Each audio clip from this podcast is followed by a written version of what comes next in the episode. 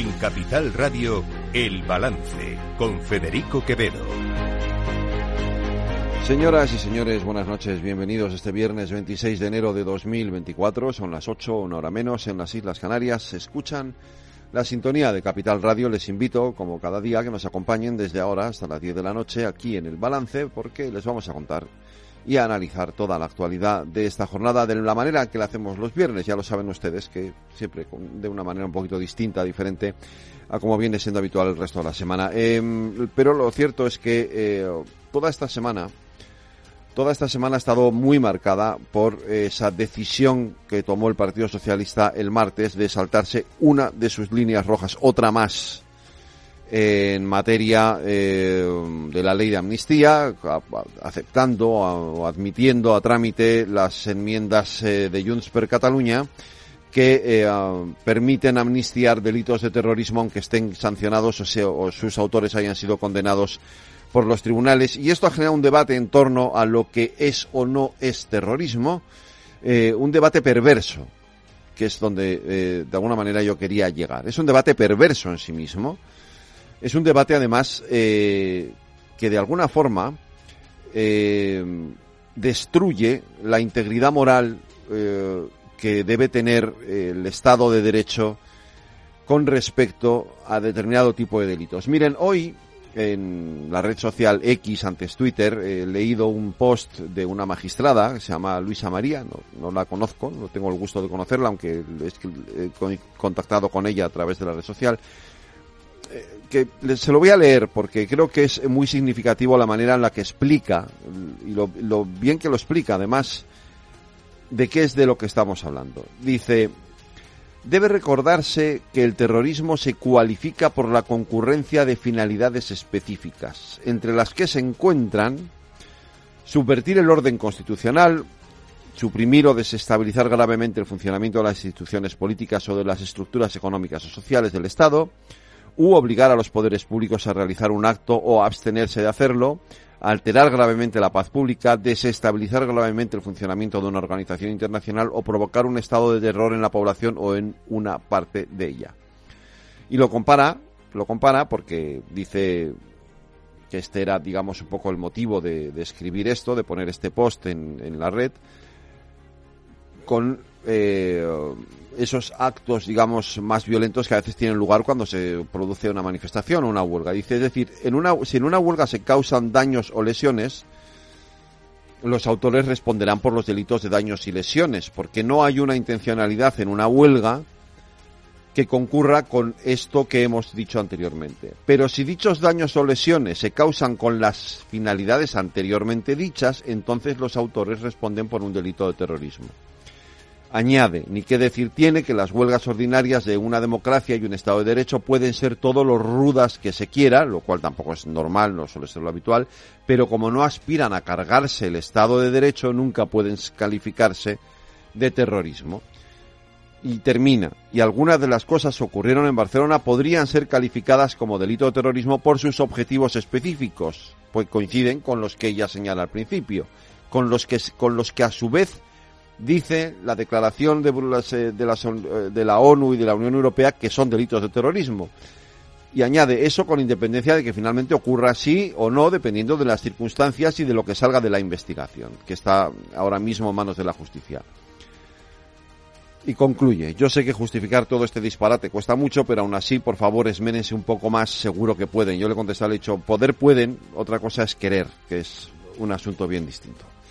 Porque esta es la cuestión. El gobierno sabe perfectamente de lo que está hablando.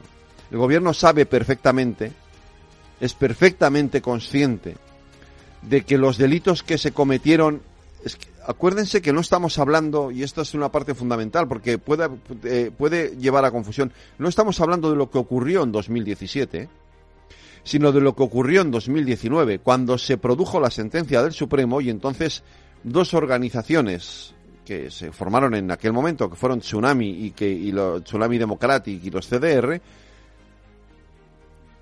intentaron eh, se enfrentaron a la policía con, con graves, eh, en algunos casos, eh, daños personales a muchos policías. Según algunos de ellos ha tenido que ser inhabilitado por los por los daños que se que sufrieron en esas acciones intentaron secuestrar, entre comillas, el aeropuerto del Prat. Aquello causó la muerte de un civil. Hay que todavía decidir si esa muerte está relacionada o no con aquellos actos. Pero no estamos hablando de 2017, estamos hablando de 2019. En 2019 ya era presidente del gobierno Pedro Sánchez, ya era presidente del gobierno Pedro Sánchez por eh, aquella moción de censura que hizo contra Mariano Rajoy. ¿Por qué digo que esto es perverso y que destruye la integridad moral del gobierno? Porque no existe un terrorismo light. No existe un terrorismo light. Terrorismo es terrorismo. No es light o no light. terrorismo es terrorismo. Lo que está haciendo el Partido Socialista es satisfacer a sus socios y para ello cruza esa línea roja, una línea roja muy peligrosa, muy peligrosa porque no sabemos hasta qué punto puede tener un efecto retroactivo y no sabemos sobre todo hasta qué punto pueden otros pretender ampararse también en esa línea roja que ya se ha cruzado para obtener determinado tipo de beneficios. Y saben ustedes perfectamente a quién me refiero. Aquí el objetivo es garantizarle la inmunidad, la impunidad a un señor que se llama Carles Puigdemont. Que está implicado junto a Marta Rovira en, la, en, el, caso de Tsunami Democratic, según el juez eh, de la Audiencia Nacional Manuel García Castellón. Y esa investigación debería de llegar hasta el final. Y el gobierno lo que está haciendo es intentando evitar que esa investigación llegue hasta el final. Y esto es muy grave, insisto. Es muy perverso. Supone destruir la integridad moral de un gobierno, supone destruir la integridad moral de un Estado de Derecho. Y en un país como este, en el que ya hemos vivido el terrorismo, otro tipo de terrorismo, asusta o preocupa, o debería de hacerlo, que un gobierno actúe con la frivolidad con la que lo está haciendo el gobierno de Pedro Sánchez.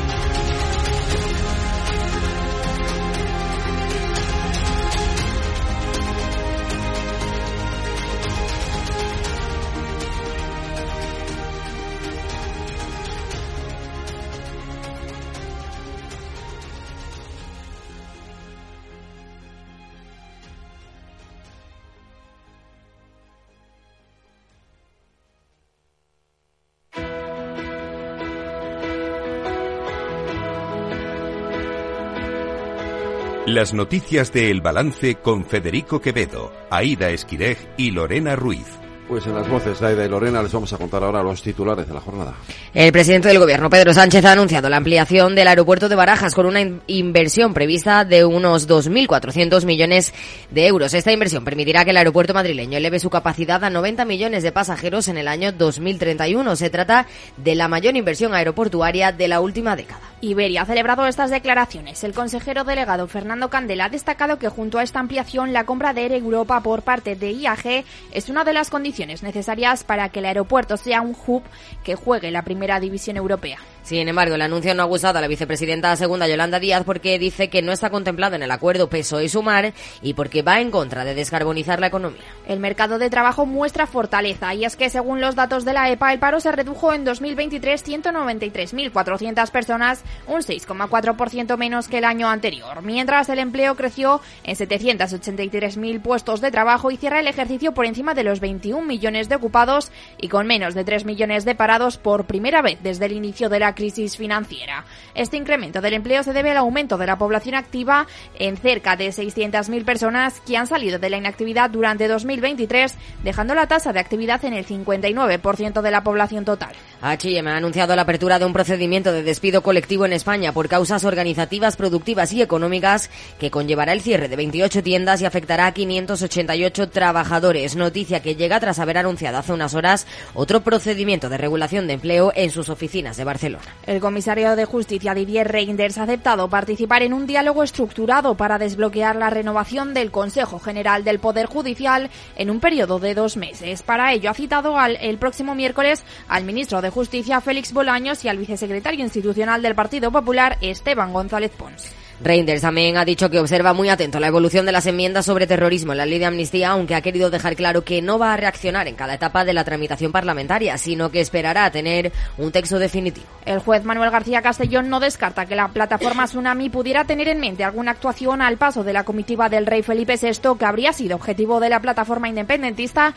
durante una visita a Barcelona en 2020. Además, pide a la Guardia Civil que investigue si un agente de los Mossos de Escuadra podría haberles facilitado información sobre el despliegue de seguridad.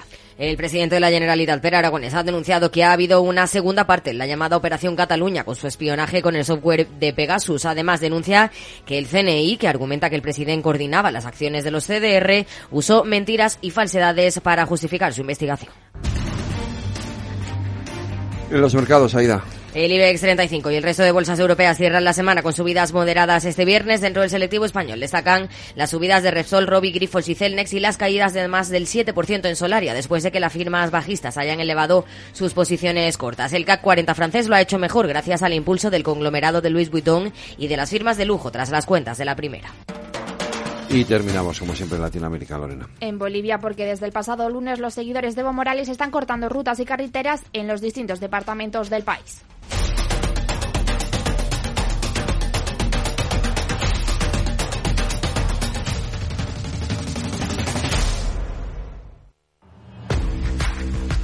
Oye, pensando cómo ahorrar en momentos como este, con los precios por las nubes. Y todavía no conoces XTB, una nueva forma de invertir pensada para todos. Desde solo 5 euros y cero comisiones hasta 100.000 euros al mes para invertir en acciones y ETFs. Con XTB tu dinero está depositado en bancos españoles y tu broker es uno de los más respetados del mundo, regulado por la CNMV y los principales organismos internacionales. Y con oficina propia en Madrid desde el año 2008. Entra en xtb.com. Recuerda, xtb.com. A partir de 100.000 euros al mes, la comisión es del 0,2%, mínimo 10 euros. Invertir implica riesgos.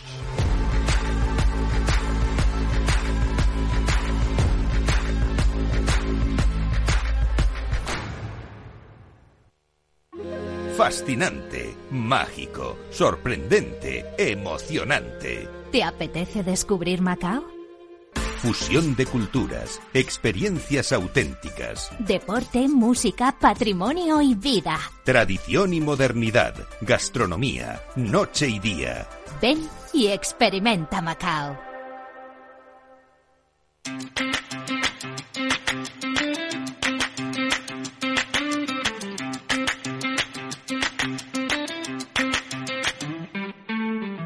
Cajón Desastre, la sección cultural y de entretenimiento de El Balance, con Selena Niezbala. Serena Niezbala, buenas noches. Buenas noches, Federico. A ver, esto, digamos que no encaja exactamente lo de ni cultural o lo de entretenimiento. Sí, bueno, algo sí, porque vienen los Goya. eh. De lo que vamos a hablar hoy es un documental que está eh, es candidato al premio Goya como mejor documental. Eh, es de una buena amiga, la que conozco desde hace mucho tiempo y que lleva mucho tiempo también dedicada a la denuncia eh, de un asunto escabroso, pero que es necesario. Es eh, necesario es abordar. necesario Y abordar, al final yo creo que la cultura también tiene como misión premiar Eso eso, es. y reconocer pues eh, una labor de, de denuncia social, como es el caso de Ava, el cortometraje al que está nominado al Goya, a los Goya 2024 este año, también pues eh, nuestra querida compañera Mabel Lozano. Exactamente, y con ella vamos a hablar de un asunto que efectivamente se preocupa, preocupa más, está muy de actualidad ahora mismo, es el tema de la trata y, y es una entrevista creo que apasionante, ¿no? Desde luego que, que lo ha sido y sobre todo para conocer, ¿no? Investigar un poco más cuál es la situación. Sigue siendo muy crítica y sobre todo porque es desconocida. Claro. Pues vamos a escucharla. La captación de ABA fue muy rápida a través de Internet. ¿Por qué se capta a una mujer con discapacidad intelectual? Porque no tiene signos, porque aparentemente es una persona normalizada.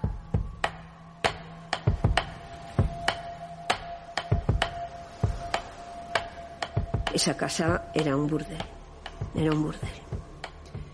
Ava es una adolescente que coge el metro para ir al instituto. Cuando María la llama para preguntarle qué tal le ha ido el día, el móvil de su hija está apagado. Ava nunca llegó al instituto esa mañana. Alguien la había interceptado en el metro. Mabel Lozano, muy buenas noches. Hola, buenas noches. Bueno, esta es la historia del eh, cortometraje por el que estás nominada este año a los Goya por ABBA. Enhorabuena. Oye, y una pregunta, lo primero de todo, ¿hay nervios o no tantos ya como en 2021 por biografía del cadáver de una mujer? Pues mira, nervios ya no he tenido, es mi cuarta nominación a los Goya. Tuve muchísimos nervios la primera, porque además eh, la primera vez que estuve nominada por un documental contra la trata también, con Chicas Nuevas 24 Horas, me pilló impartiendo muchas conferencias sobre trata y todo el mundo me decía, que vas a ganar, venga, estamos contigo. Y cuando de repente todo eso te da una presión brutal y cuando no, no ganas el Goya, porque tú has ganado, porque ya estabas nominada, sientes como que decepcionas a todo el mundo. Es como que tú has hecho algo mal porque estás decepcionando a todo el mundo. A partir de ahí ya cambié totalmente la actitud. Estar nominado a un Goya es extraordinario, es un premio en sí mismo. No es una perugrullada de una frase hecha, no, no. Es que hay trabajos maravillosos que se han quedado fuera. Es que eso te iba a decir, que una nominación ya es un reconocimiento. Perdona, los últimos eran 27 y de esos 27 cortometrajes documentales, créeme, se han quedado fuera siete que son maravillosos, por no decirte que casi todos. Entonces, ya estar ahí, el altavoz que tiene la cinematografía, ¿no? Que se triplica el contenido, ABA, discapacidad, trata, explotación, esclavitud, es maravilloso, con lo cual lo estoy viviendo con verdadero entusiasmo, con verdadera felicidad y encantada porque hasta el día 10 de febrero estoy nominada a los premios. Luego ya lo que pase da igual, pero tú pues, mientras tanto disfrutas el proceso. Ya no depende de mí. Te quiero decir, como no depende de mí, que depende de terceras personas, yo creo que ya llegar aquí, yo estoy nominada por cuarta, cuarta vez. Hay ¿eh? compañeros cineastas Cuarta, ¿eh? Eso te iba a decir, Mabel. Eh, igual ya se van a enfadar contigo. Van a decir, a esta mujer que no la nominen ya. bueno, a ver, es que... cuarta. Cuéntanos un poco más de Ava, porque en líneas generales tú eh, estás, vamos a decir, proclamada como esa activista defensora de los derechos de la mujer y en tus producciones pues hay una clara constancia de ello. ¿Cuál es el mensaje oculto en esta ocasión de Ava? Yo creo que hay dos mensajes ocultos, eh, básicamente. Uno, que es la captación, eh, bueno, ocultos no, que ves el documental y están ahí, la captación a través de las redes sociales. Antiguamente los proxenetas tenían que ir a los países de origen, hacer contactos allí para, bueno, pues para captar. Había una persona que se movía en, los entornos donde se sabe que las mujeres son más vulnerables porque no tienen trabajo, por violencia, por muchas cosas, y, y esas personas estaban ojo a visor en esas comunidades para arrancar a esas mujeres eh, a las más vulnerables y traerlas para España. Hoy en día no hace falta. Hoy en día un proxeneta se pone en su casa y pone TikTok y están miles de mujeres y de niñas contando a veces que son vulnerables. Hola, soy estoy en este país, me gustaría ir a Europa, eh, mi país es muy caro, como me encantaría ir a Europa. Ya está, ya están poniéndose el luminoso. Hola, ven y me captas. Entonces, eso a través de, TikTok. Eh, a Bala captaron a través de Facebook. Es decir, las redes sociales son agentes de socialización, todo el mundo está contando un poco su vida. ¿Quién hay detrás? ¿Quién? No, hay trincheras en muchos casos, ¿no? Claro, Entonces vemos, uno, la captación de hoy en día es a través de las redes sociales, pura y dura, o sea, básicamente. Dos, que eh, mujeres con discapacidad intelectual en el entorno prostitucional ha habido siempre. Lo que ocurre es que de lo que no se habla no existe, pero siempre han estado. ¿Por qué? Porque son más dóciles para explotar, son más fáciles de captar. En muchos casos, muchas mujeres con discapacidad vienen de entornos en sus propios hogares de mucha violencia. Claro. mujer y discapacitada, fíjate qué doble revictimización Eso es un cóctel, terrible. Eso es un cóctel horroroso. Claro, es un, eh, cóctel, es un cóctel horroroso. Si la pobreza es un arma contra las mujeres, imagínate si le añades la discapacidad terrible, con lo cual son fáciles de captar, son más dóciles para explotar, apenas necesitas la violencia física. Y además esas mujeres no van a tener recursos para salir, salir y denunciar, con lo cual son un cheque en blanco. Y tres, hemos contado la vehiculación tan importante que existe entre la droga y el sexo de pago, la droga y la prostitución, la droga y la esclavitud sexual. ¿Por qué? Droga que los proxenetas en muchos casos obligan a consumir a las mujeres cuando llegan, pues para hacerlas más dóciles, droga que ellas luego consumen para poder estar ahí y aguantar, y droga que en la mayoría de los casos los clientes o demandantes de sexo de pago les piden para consumir con ellas. Droga, sexo, un coste totalmente de dopamina.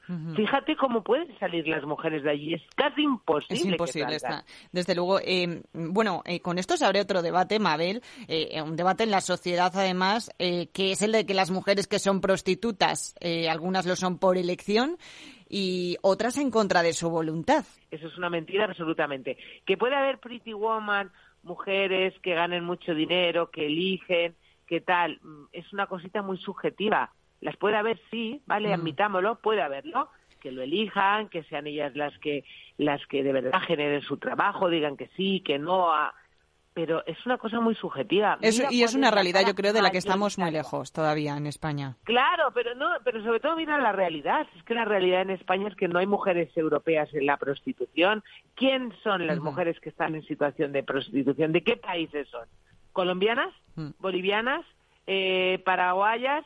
Eh, cubanas, venezolanas, eh, nigerianas, rumanas, por favor, ¿qué tienen en común esos países? Eso es. Mujeres además cada vez más jóvenes, con hijos menores a su cargo, que quieren lo mismo que quieres tú y que quiero yo, dar de comer a nuestros hijos, tener una oportunidad. Bueno, pues es que además es que tú no ves y no te encuentras a ninguna mujer francesa, alemana o italiana con la carrera de medicina, arquitectura o ingeniería Hmm. Qué casualidad que son mujeres casi todas con muy pocas herramientas, muy pocas herramientas, ¿eh? que vienen en muchos casos huyendo de la hambruna, de la violencia, de las guerras. Entonces, que hubieran podido eh, eh, elegir, ¿estarían ahí y estarían contigo? No, no estarían. No, que hay un detalle además que hay que decir que es que muchísimas, eh, por no decir la mayoría, vienen engañadas, pensando incluso que están llegando a España para, eh, para otras cosas, un trabajo. Pero mira, no todas, ¿eh? Y el porcentaje puede ser casi el 50% eh, en que unas vienen engañadas porque les dicen que van a, trabajar en el servicio doméstico o en la hostelería, nadie les dice que van a ser princesas de Asturias, mm. ¿eh? por favor. Le dicen hostelería o servicio doméstico. O sea, y luego eh, eh, hablamos de que son esclavizadas y metidas en cautiverio en los pisos. Claro, pero de hostelería a un prostíbulo ya me dirás tú que... No, no, pero, no, no, pero mi niña, hay muchas mujeres que se las dice, ven a España a ejercer la prostitución vas a ganar dinero, vas a regularizar tu situación, vas a poder traer a tus hijos, enseguida lo vas a dejar. Y nunca antes han ejercido la prostitución, nunca. Pero es que no tienen otra opción, es que no tienen otra alternativa. Hablamos de mujeres, por ejemplo, del centro de Paraguay, que tienen dos y tres hijos con 18 años, con 19 años, y no tienen otra opción, no tienen otra alternativa. Entonces, ¿qué libertad hay cuando no tienes opciones, no hay ninguna, hay precariedad, hay necesidad. Es realmente un consentimiento viciado, porque es una persona que no tiene opciones frente a otra que tiene el poder para decir, vente, te adelanto el billete, te adelanto todo, enseguida vas a poder ganar dinero y vas, a poder hacer tu vida y traer tus hijos. Esto es lo mismo, es trata igualmente. Mm. Es decir, hay un engaño ahí también, es decir, vas a poder hacer tu vida y cuando llegan están en pisos y en puticlus que son cárceles, que no pueden salir, que tienen unas deudas terribles, que no hay elección en nada. Entonces, bueno, pues eso también es importante. Desde luego que es un debate eh, y es una realidad de la que hay que hablar, porque si hay una frase en la que no puedo estar más de acuerdo contigo es que si no lo dices no existe, ¿no? Eh, gran parte de tu trayectoria profesional la has pasado denunciando pues esta explotación, ¿no? De mujeres y niñas abordando la trata. Tengo curiosidad, Mabel, eh, por saber de dónde viene todo esto, también el, el, proceso que no se ve, el del contacto con la realidad, ¿cómo es?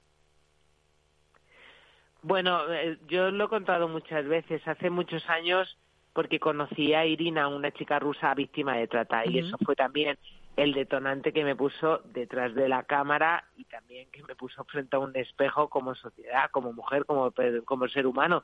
Pero esto es la esclavitud. La esclavitud no se ha abolido en el siglo XIX, como decimos. En Europa la esclavitud tiene rostro de mujer, de niña y se, se llama trata sexual. Entonces, bueno, pues desde ahí llevo 20 años, 20 años, o sea, 20 años que he denunciado la trata de todas las maneras, poniendo el foco en todos los agentes que intervienen en este fenómeno delictivo. La trata, cuando yo empecé a hablar de ello, ni siquiera era un delito. Como directora y defensora de mujeres, me gustaría preguntarte también eh, sobre otro tema te va a resultar un poco raro, ¿vale? Vas a decir, y este salto, pero es que también estamos hablando eh, de ABBA, pues mira, aunque nos sirva de premisa por esa nominación a los Goya, donde se premia también el arte, la cultura. ¿Qué te parece? Eh, un tema muy polémico, que Margot Robbie, protagonista de la película Barbie, no haya sido nominada al Oscar cuando su coprotagonista, en este caso Ken, sí lo ha sido. ¿No te parece un poco absurdo que se cumple la denuncia Pues de la propia claro. Absolutamente, porque además es eh, de- en la película es el agente más importante. O sea, eh, eh, además es que, el, vamos, clarísimo. ¿Qué me parece? Bueno, pues que las industrias eh, cinematográficas también están muy masculinizadas también. Hay muchos hombres frente a mujeres. Iremos tendiendo a la igualdad, tanto de hombres como de mujeres, porque cada vez las mujeres estamos incorporándonos más pero efectivamente es una pena. Pero yo también es una pena no solamente como mujer feminista, sino como mujer, porque me parecía un personaje extraordinario. Toda la chicha de esa película es ella. Es ella, es que Directamente, Es ella, claro, es ella y además todo el contenido realmente interesante lo aporta a ella y todo lo por lo que la película nos gusta es por ella. Directamente cómo va rompiendo todos esos estereotipos de esa mujer de rosa con los pies empinados aunque no lleve tacones y cómo de repente va rompiendo todos los estereotipos y quiere coger las riendas de su vida, ¿no? Y, y, y, y, de- y, bueno, no sé, yo tampoco lo he entendido, la verdad. No Fíjate qué paradójico, además, que es eh, la propia esencia de la película, lo que denuncia que Barbie es protagonista, que Ken sin ella no es nada, y al final, quien se lleva la nom- nominación al Oscar es él. En fin, eh, pues mm, Casi si todavía... como la vida misma, ¿eh? Exacto. Casi que como la vida misma, ¿o no? Pues eso. Si todavía estamos en estos eh, debates en la sociedad, imagínate lo que queda todavía pues en la parte más baja, más oscura, de la que menos se habla. Eh, una última reflexión. Eh, No sé si conoces eh, esta última propuesta que ha salido esta semana por parte de la Comisión Europea. ¿Qué te parece que los vientres de alquiler vayan a ser incluidos en la ley contra la trata de la Unión Europea? Pero es que los vientres de alquiler siempre han sido trata, trata para la, eh, la, la maternidad subrogada, siempre ha sido. ¿Qué mujeres se prestan a ello? Si es, es lo mismo, si es la explotación de las más vulnerables. Cualquier mujer con un trabajo, una vida, hijos, tal, eh, un año de su vida se para, porque aparte esto, eh, por favor, si es que, es que tiene mucho peligro también.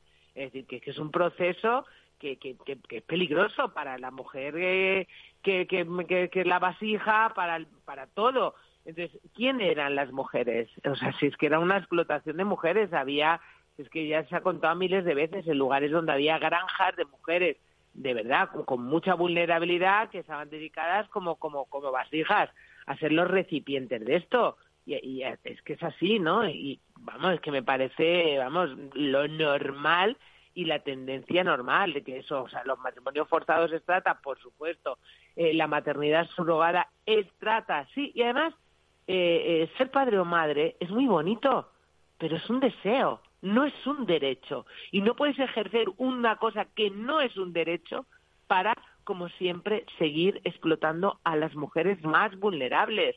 No he visto ninguna arquitecta, volvemos a lo mismo, física, química, nuclear, tal, con su vida, hijos, no sé qué, que se preste para esto. Miremos el perfil de las mujeres. Volvemos a lo mismo, la explotación de las más vulnerables siempre. Bueno, Mabel Lozano, eh, muchísimas gracias por habernos acompañado esta noche en Capital Radio y, sobre todo, muchísima suerte, aunque no la necesitas, en esa nominación a los Goya por ABBA, pero sobre todo que al menos sirva para que sigas ¿no? trabajando y reflejando Sí. una parte que no se escucha y que no se ve. Mabel Lozano, gracias. Un abrazo muy fuerte y feliz noche a todas y todos.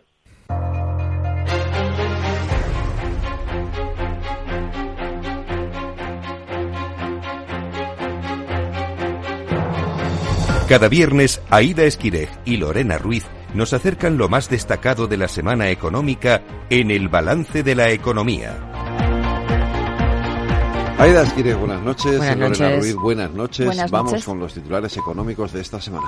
El Banco Central Europeo cumple con los pronósticos y mantiene por tercera vez consecutiva los tipos de interés en el 4,5%, máximos de 22 años, ante la perspectiva de que la inflación se ha contenido en la eurozona. Eso sí, asegura la presidenta del organismo, Christine Lagarde, que es muy prematuro hablar de recortes de tipos. El mercado laboral ha creado 783.000 empleos durante 2023 según la encuesta de población activa. Se alcanza un récord de ocupación de casi 21,25 millones de personas, un crecimiento del 3,8%, casi el triple de 2022. La tasa de paro baja 8 centésimas hasta el 11,7%, la menor desde 2007 antes de la crisis financiera. Este incremento del empleo se debe al aumento de la población activa en cerca de 600.000 personas que han salido de la inactividad durante 2023, dejando la tasa de actividad en el 59% de la población total. La ministra de Trabajo, Yolanda Díaz, ha avisado de que reducirá la jornada laboral con o sin el acuerdo de la patronal. Esta semana ha tenido lugar la primera reunión de la mesa de diálogo social para abordar esta cuestión, una reunión en la que sindicatos y empresarios han pedido al Ministerio de Trabajo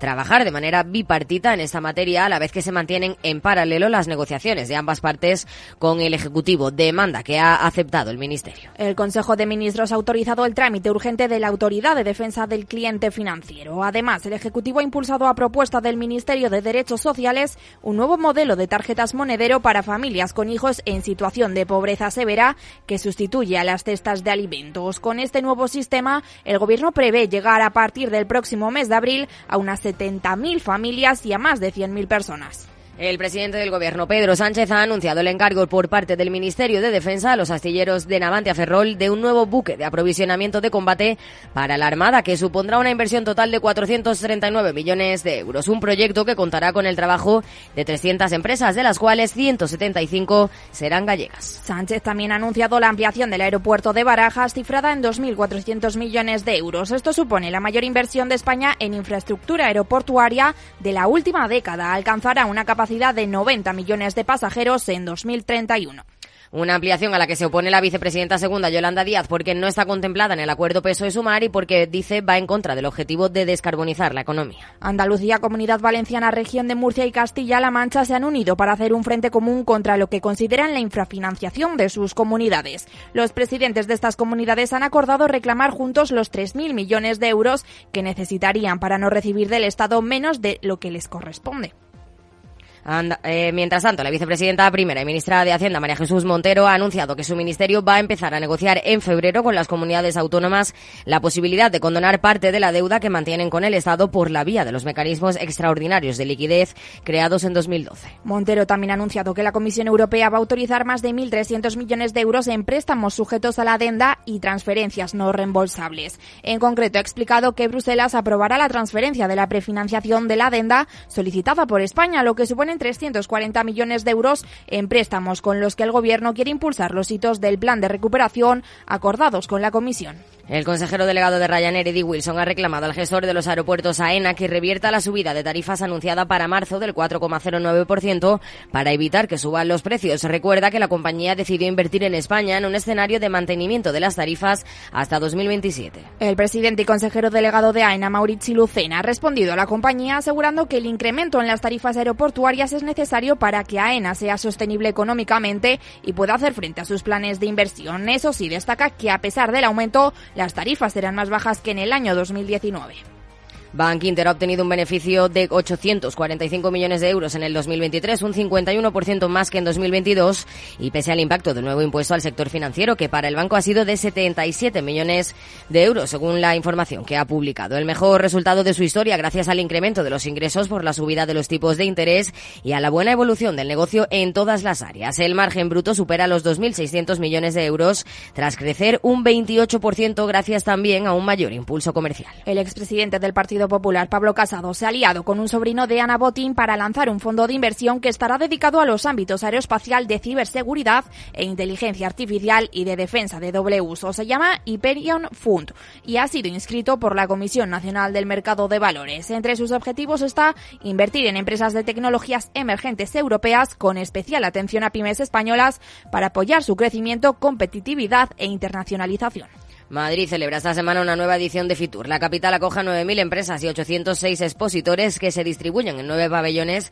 del recinto ferial de IFEMA, una edición que anticipa cifras récord. Los países participantes han aumentado hasta los 152, una veintena más que en la edición pasada. Además, se prevé que unos 150.000 profesionales visiten la feria entre el miércoles y el viernes y que unos 100.000 asistentes de público general lo hagan durante este fin de semana. Y hoy en el balance de la economía nos detenemos en las cinco reformas económicas que España necesita, según la Fundación para el Avance de la Libertad.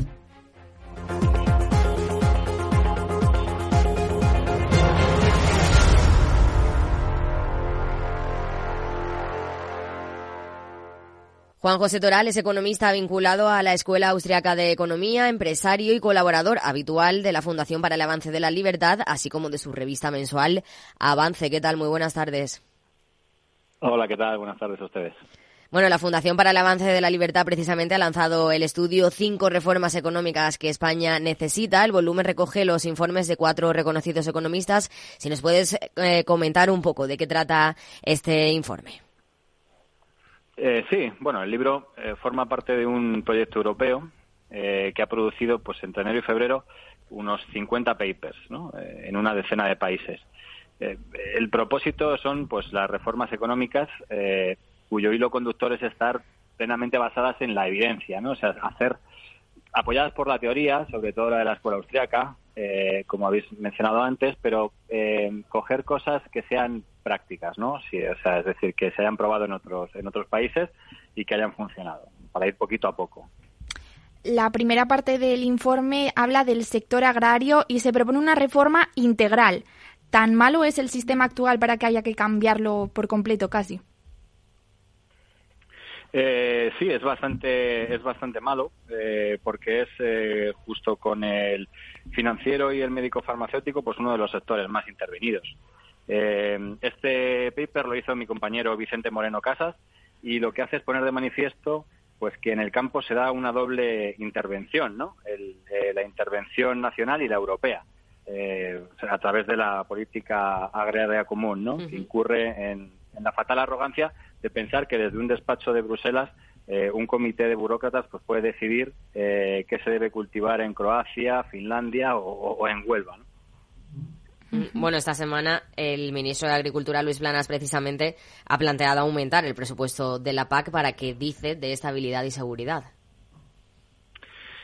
Claro, al final es que es, es justo lo que lo que suelen hacer, ¿no? Es, es lo que en lo que el socialismo, este intervencionismo más eh, más puro consiste, ¿no? En ir interviniendo todo eh, hasta estangularlo, hasta regularlo por completo. Al final eh, ya no tenemos que atenernos a la definición eh, antigua de socialismo, ¿no? De la de que los medios de producción estén en manos del gobierno, sino que al final, porque ya no les hace falta, al final ahora con, las herramientas que tienen, con el grado de intervención que tienen y la injerencia que tienen en las vidas de, la gente, ya no les hace falta que los medios de producción estén en su, en su poder, ¿no? Ahora mismo lo que, lo que hacen es, pues, dirigir nuestras vidas o tratar de dirigirlas eh, pues a través de, diferentes eh, con diferentes subsidios con diferentes eh, ayudas que, al final entorpecen más que enriquecer a la, población. Es lo que Hayek al final denominaba pues el camino a la servidumbre, ¿no? Y justo nosotros lo que proponemos en el libro pues es, lo opuesto, ¿no? Son, son medidas de libertad eh, que han funcionado en otros países y que la teoría económica eh, apoya y, y que vemos que serían sin duda pues algo aplicable en el nuestro también. Uno de los mayores problemas que tiene el campo actualmente es la sequía. Imagino que eh, habréis pensado en ella para el libro. ¿Cómo creéis que se puede combatir? Sí, al final eh, la sequía eh, es un problema y, muchas de las veces pues es un problema que, que no se puede prever, ¿no? pero lo que sí que vemos nosotros es que la industria aseguradora pues es mucho más eficaz que los estados a la hora de protegerse frente a contingencias de este tipo, ¿no? Eh, eh, las derivadas del clima y la naturaleza. Eh, obviamente, pues todas estas ayudas a la sequía no se pueden desmontar de golpe en 24 horas. Todo sistema de ayudas y subvenciones es muy complejo porque crea muchos damnificados, pero se puede ir deshaciendo poco a poco a un ritmo razonable, sustituyéndolo por el sector privado que nosotros pensamos que en competencia al final es más capaz de, solucionar estos problemas que, el sector público. Eh, no, es más que eso, no es que no, es más que eso.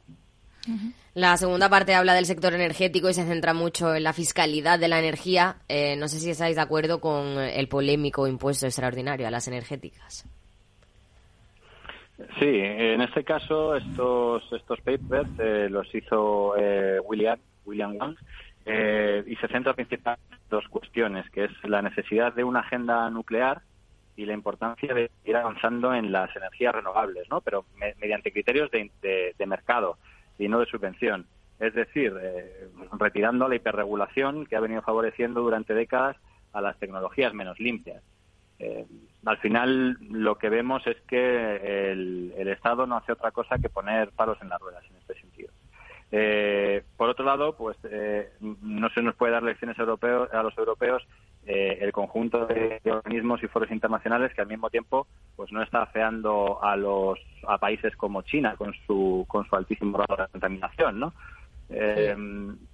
digamos que pues al final eh, dejando de lado si el problema del cambio climático es antropogénico o no lo es, pero aceptando efectos dialécticos que lo fuera, el hecho de que un país dejen de contaminar o bajasen sus emisiones eh, no tendría mayor efecto si se contamina más en otros países. Al final no tienes medio mundo caliente y medio mundo frío. Pues esto al final es una, cosa que tendríamos que hacer y que sería de ser necesario, repito, de ser necesario, que, que hay eh, a pesar de lo que nos dicen no hay, no hay un consenso al respecto y hay bastantes dudas, eh, pues debería ser algo global. ¿Y es positivo excluir la energía nuclear? Bueno, eh, la Fundación para el Avance de la Libertad está muy sensibilizada con la causa de la pobreza energética, y, pero considera que la energía nuclear es esencial para reducir drásticamente los costes energéticos. Al final, pues son, son más eficientes este tipo de energías. Ahora, de hecho, ya las han calificado como, como energías verdes y, y, pues utilizar eh, energías eficientes al final hace que se reduzcan los costes y los costes reducidos a los que más favorece es a, las, es a la población más pobre. Eh, entonces, pues bueno, sí que creemos que eso es eh, una, una necesidad. y ya digo, no solo porque más eficiente en términos de que sí, se, demuestra que sí, sino porque además es una energía más limpia. Y podremos llegar a lo... al final a descarbonizar, ¿no? Lo que estábamos, eh, lo que es, que te interrumpa, que ayuda a descarbonizar también las las, eh, las diferentes economías en un, en un altísimo porcentaje, ¿no? Eh, la, la, apuesta por la energía nuclear. Nosotros desde luego sí que sí que apostamos apostamos por ella. ¿Y podremos llegar al objetivo de las cero emisiones en 2050, como se plantean? Bueno, al final eso de, las cero emisiones en 2050 yo creo que es algo más de, políticos en campaña, ¿no? Bueno, pues en 2050 habrá cero emisiones, pero pero no sé si es algo, o sea, no sé por qué 2050, no 2051, no 2052. Eh, al final lo que decimos, ¿no? De poco importaría de todas formas que hubiese cero emisiones en Europa o, o más en concreto en España, si, si está habiendo el doble o el triple de emisiones en, eh, eh, de emisiones en India o en China. Eh, entonces, pues bueno, sí, sí que desde luego ayudaría a que se redujesen las emisiones. Es, es, bastante razonable porque, como hemos dicho, pues es una energía más limpia. Si pasamos a hablar de fiscalidad, ¿cómo es la de España si la comparamos con la de los países de la OCDE? Bueno, pues la presión fiscal en, España, pues eh, que es aquello que mide la relación eh, de la recaudación entre la recaudación del conjunto de los impuestos eh, de un país y la producción total de ese país, ¿no? Lo que sería el producto interior bruto, pues es alta. en España, según datos de la OCDE, a fecha 2021 la presión fiscal se situó en un 38,4%. Superaba así la, la media del organismo, que eh, que se situaba en el 34,1%. Eh, además, esto, lo preocupante realmente es que es ascendente, o sea que, que, va en continuo eh, aumento y aparte, pues eh, yo creo que la gente no ve una contrapartida en ese sentido con que los servicios sean mejores ni nada por el estilo, sino todo lo contrario, ¿no? Entonces, al final, estás eh, grabando más al ciudadano, metiéndole más la mano en el bolsillo para que los servicios sean peores. Eso a la vez que la deuda de, España aumenta continuamente. O sea, que es, no sé, es, la situación es mala en ese sentido. Eh, al final, comparada con la otros países, bueno, pues si la de otros países también es mala, pues ¿cómo salimos en la foto? ¿Regular, medio pensionista? Es mala, o sea, es que es, mala. Hablaba de la deuda. Desde Bruselas eh, se muestran preocupados por esa deuda que tiene nuestro país. Eh, no sé si es viable reducirla a los niveles que nos exigen y qué, en qué habría que recortar para reducir esa deuda. Al final, bueno, yo no sé si la preocupación de Bruselas es, real o no, que lo dicen sí, es real, que luego, que luego se preocupen realmente de ello. Eh, no lo sé, porque al final con sus políticas lo que hacen también es, fomentarla en algunos aspectos. Pero bueno, sí, es lógico que, se preocuparan, sería lo lógico y sería lo suyo, porque al final, em, pues la deuda crece y crece, eh, no solo de España, sino otros países también de la Unión Europea, deja de crecer y, y en un entorno en el que, eh, como decíamos, que los ingresos cada vez son más, ¿no? Y que el ciudadano está cada vez, eh, pues, cada vez se le ha metido más la mano en el bolsillo y cada vez tiene que trabajar más para, para el Estado. Eh, entonces sí, desde luego que es un problema. Es un problema además porque si sigue creciendo, pues tendremos problemas de financiación, ¿no? ¿Quién, quién va a dejar dinero a un país que al final lo que está haciendo es financiar sus gastos corrientes, ¿no? Porque no es que no es que te endeudes. Al final esto no deja de ser como una familia, ¿no?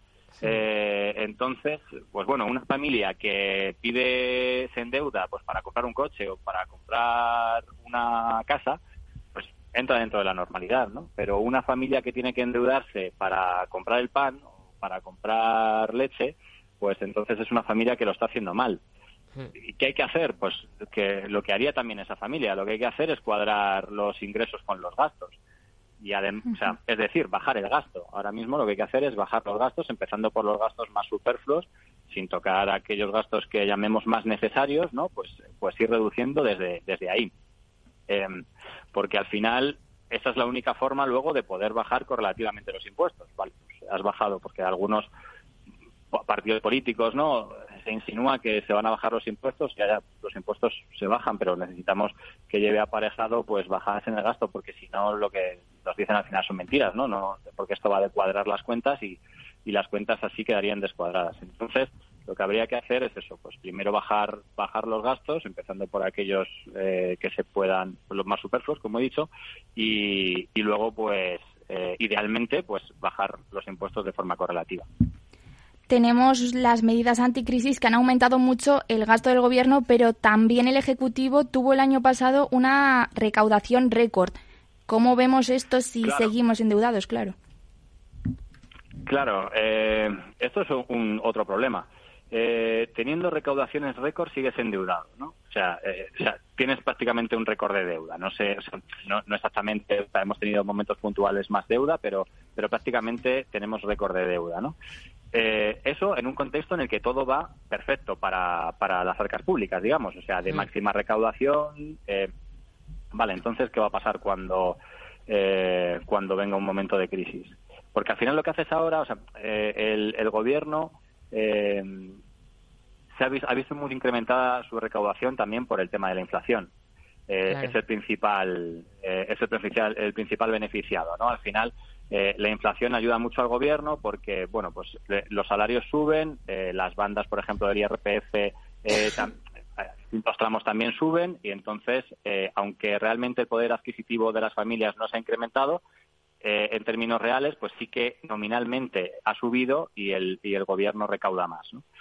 pero en lo que se está haciendo ahora, a mi juicio, es un error, porque ahora que digamos que estás teniendo momentos de recaudación récord, también lo que habría que hacer sería pues eh, lo que hemos dicho, ¿no? Pues cuadrar esas cuentas, ahorrar por eh, como hace cualquier familia, ¿no? Para cuando vengan esas vacas flacas, eh, esas vacas flacas, esa crisis que es más que previsible que al final que al final venga, ¿no?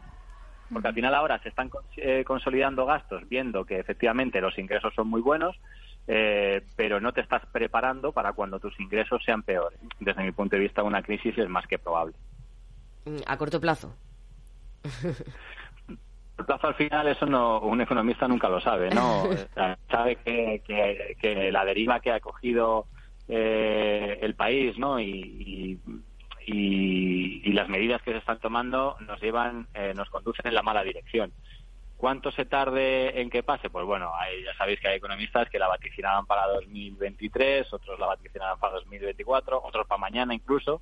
Eh, no se sabe cuándo va a pasar, porque si se sabe que la tendencia es negativa, que es la teoría, pues eh, puede ser que, sea la desencadenante de, de, una quiebra masiva de, empresas.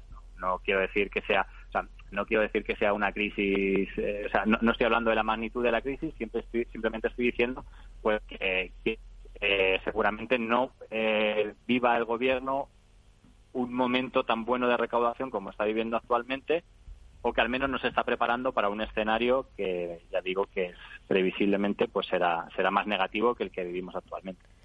Y si hablamos de gasto, también están las pensiones. No sé qué opinan de la reforma de las pensiones llevada a cabo por el gobierno y si es sostenible este sistema de pensiones. El, sistema de pensiones, estos justamente son los dos papers que yo trabajé, tanto el de fiscalidad como el sistema de, como el de pensiones. Y y pues en el sistema de pensiones es, eh, pasa exactamente lo mismo. ¿no? Eh, al final eh, han ajustado las pensiones a la inflación, han subido un 8,5%. Eh, me parece muy bien, pero es un sistema que ya estaba quebrado antes. O sea, la quiebra no viene de ahora. el sistema de pensiones es insostenible, absolutamente insostenible. Tal y como está concebido ahora, el sistema de reparto, el sistema público basado en el reparto, me refiero, que tiene que tiene España. Entonces, eh, al final, eh, el número de pensionistas crece, eh, las pensiones también crecen en, cuantía y no hay un relevo generacional que dé apoyo a esas pensiones. Por lo tanto, pues cada vez van a sufrir más los, los, los jóvenes, digamos, pues son los que tienen que soportar cada vez un mayor número de, de, parados y eso pues hace que el sistema sea imposible. Al final es una especie de sistema piramidal, pero obligatorio. ¿no? Eh, el que, el que aunque no quieras entrar en el sistema, tienes que entrar en el sistema. Y, pero bueno, se sabe que, que está, aunque no quieran aceptarlo, porque no quieren aceptarlo, nadie quiere poner el cascabel al gato, pero, pero se sabe que está quebrado. ¿Y qué solución tiene este asunto? Porque claro, encima también cada vez nacen menos niños, como has comentado, entonces pues ¿Qué se puede hacer? Eh, pero al final eh, la solución tampoco es que nazcan más niños, porque eso lo único que estaría haciendo, bueno, que, nazcan más niños siempre es una bendición, por delante, pero, pero, pero, pero no es la solución, porque al final lo único que estaríamos es postergando el problema. Eh, el problema es que, el sistema de pensiones, pues tal como se concibió, pues no es un sistema sostenible a largo plazo. sería sostenible a largo plazo siempre que la pirámide aumentara, ¿no? Aumentara de, eh, pues eh, en una muy muy grande pero al final no es sostenible a largo plazo entonces eh, lo que hay que hacer es moverse es cambiar el sistema de pensiones tal y como está concebido, a un sistema privado o, mm, nosotros proponemos en el paper un sistema de tres niveles en el que haya una asistencia pública mínima y luego los demás planes sean planes de empresa privados y planes individuales privados, ¿no? Eh, y aparte, porque esa es, esa es una de las opciones, ¿no? Porque es que al final creo, creemos que es que hay que dejar eh, a la gente actuar en libertad, porque ¿quién es el Estado? Pasa un poco como lo que decíamos antes, ¿no? Lo de, eh, pues, la política agraria común, o, quién, o sea, ¿quién, quién, son ellos para decir qué se tiene que cultivar aquí, cuánto, cuántas lechugas, cuántos pepinos, igual. Pues aquí, ¿quién es, quién es el Estado ¿quién se cree mejor que cada individuo para decirle cómo tiene que ahorrar? ¿Cómo tiene que asegurarse la pensión el día de mañana? Nosotros decimos, vale, que exista una red asistencial el día de mañana para garantizar eh, unos ingresos mínimos a aquel que, por falta de previsión o mala suerte pues no haya conseguido eh, ahorrar para el día de mañana, pero es que hay que dejar a la gente en libertad eh, hacer lo que porque e-, ellos lo primero porque las pensiones, como decimos, no están garantizadas. O sea, ellos mismos son los que nos están engañando. Y lo segundo, que es porque muchos de los, eh, mucha de la gente, pues de los individuos, tiene diferentes, eh, vehículos para garantizar su pensión el día de mañana y tiene diferentes intereses, ¿no? Y no todos ellos pasan por el eh, por el Estado, por ejemplo. Pues yo puedo ver mejor eh, comprarme un piso y comprar, eh, porque temo mucho la inflación, por ejemplo, pues comprar eh, plata y oro, por ejemplo, ¿no? Que son activos más o menos eh, em, seguros. Y comprar un piso o comprar dos pisos para el día de mañana. Claro, eh, con lo que me están quitando previamente de impuestos, obviamente eh, a las familias no les queda para invertir en otra cosa, ¿no? O les queda bastante menos para invertir en otra cosa. Debería eh, ser que extrayeran menos renta eh, para, para eso, para y, y dejasen más renta disponible en el, en el bolsillo del ciudadano para que el ciudadano al final se garantizase la, la, la jubilación como él quisiera. Porque además, eh, no solo por esto, sino porque también la gente tiene... ¿Por qué una persona no va a poder jubilarse a los 50 años? O a los 60. Eh, sin ninguna penalización, me refiero, ¿no? Sin, bueno, pues a mí me ha ido bien, lo he hecho fenomenal, he invertido correctamente, ahora quiero disfrutar de mis hijos y de mis nietos y me quiero jubilar. Eh, pues a esa persona que se jubila a los 50, eh, bueno, ahora no, no recuerdo los datos, pero si, si no tiene, o sea, si tiene derecho a pensión, que no lo sé, eh, será una penalización enorme. ¿Y por qué? Es que por, eh, porque lo he hecho bien, lo he hecho bien y, o sea, porque lo he conseguido, me puedo jubilar antes, puedo disfrutar de mi familia, eh, además eh, tengo que ser penalizado. O sea, no tiene no tiene mucho sentido, ¿no? No- no- es que na- nada me nada de lo que hacen o de lo que se hace últimamente me parece que tenga mucho sentido, la verdad. Bueno, y ya para terminar, el libro se titula Cinco reformas económicas que España necesita. Si nos puedes resumir las cinco de manera rápida. Eh, sí, eh, bueno, al final se, se, mm, se podrían resumir en una, que es libertad. Eh, al final lo que lo que lo que necesitamos es eh, pues eh, más autonomía del individuo y menos autonomía del Estado, menos interferencia eh, del Estado en la vida del individuo. Eso es a través de, diferentes eh, evidencias, a, a través de la teoría y a través de diferentes eh, evidencias en diferentes países, pues lo que hemos intentado eh, plasmar en los en los papers, ¿no? Para si tienen a bien, pues alguno eh, alguno de nuestros políticos, pues eh, pues considerarlo, ¿no? Consideramos que al final es es la mejor manera, es la forma de, de, de salir de, la- de que más y más pobres al final, más y más personas tengan una vida eh, muchísimo mejor, tengan mayores ingresos, eh, se consiga salir de la pobreza, eh, pues lo que hablábamos de las energéticas, al final eh, el, el que el Estado nos haga transitar una- un determinado sendero, si se equivoca, puede ser fatal para determinadas familias, para determinadas empresas. Lo que nosotros eh, queremos es la competencia, eh, la competencia del libre mercado, que al final lo que hace es que la mejor opción sea la, eh, la, la que elige el mayor número de ciudadanos. Y de esta manera entendemos que eso, pues, eh, que el mercado es un puede conseguir al final el óptimo. Pues Juan José Toral, economista vinculado a la Escuela Austriaca de Economía, empresario y colaborador habitual de la Fundación para el Avance de la Libertad y también para su revista mensual Avance. Muchas gracias por atender la llamada del balance de la economía de Capital Radio. Nada, muchas gracias a ustedes. Un Gracias, saludo. Juan José. Adiós. Hay infinitos motivos para venir a Andalucía. Pero hay uno que siempre hace volver. Tomás y Pablo y Susana y Rocío. Porque ellos, ellas, todos y todas las profesionales que cada día dan lo mejor con una sonrisa, son la luz de Andalucía. Vienen por Andalucía. Por ti, vuelven. Consejería de Turismo, Cultura y Deporte. Junta de Andalucía. Madrid, 103.2 FM, Capital Radio. Si quieres entender mejor todo lo que rodea nuestro sector alimentario, tienes una cita en La Trilla. Un gran equipo de especialistas te acercará a la actualidad económica y política desde el campo hasta la mesa. Conocerás sus principales innovaciones sin olvidar las producciones más tradicionales. Los sábados de 8 a 9 de la mañana con Juan Quintana, La Trilla de Capital Radio.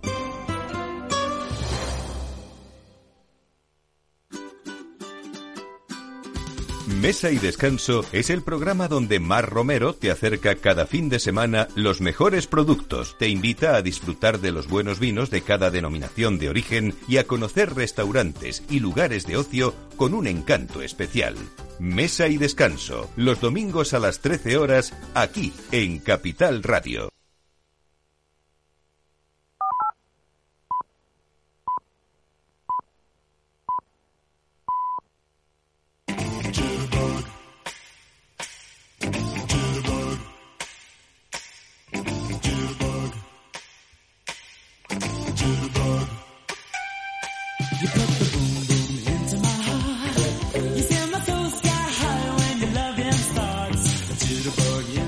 Las nueve de la noche, una hora menos en las Islas Canarias, en la sintonía de Capital Radio, llega nuestro tiempo de análisis, de tertulia, de reflexión con la música de Wham. ¿Y esto por?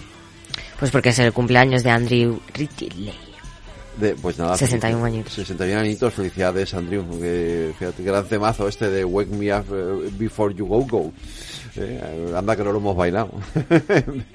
pues con la música de One vamos a contar los temas de la tertulia. Buenas noches, tertulianos. Por fin es viernes.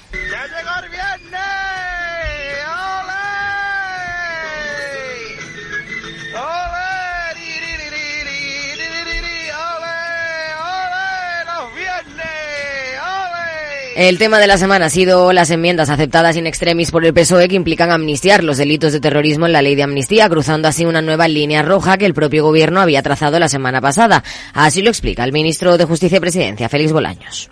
Se mantiene el terrorismo como un delito exceptuado de la aplicación de la ley de amnistía siempre que suponga una violación grave de derechos humanos tal y como dice la Directiva Europea y tal y como dice el Convenio Europeo de Derechos Humanos y Libertades Fundamentales. Es decir, dijimos que el terrorismo se quedaba fuera de la ley de amnistía y fuera se queda cuando supone violaciones graves de derechos humanos. Y a partir de ahí, como es obvio, como no puede ser de otra manera, pues son los jueces y magistrados de nuestro país quienes aplicarán la ley de amnistía si le digo que la ley lo que hace es una amnistía a todos los comportamientos relacionados con el proceso independentista. No hay nada fuera del proceso independentista que quede amnistiado.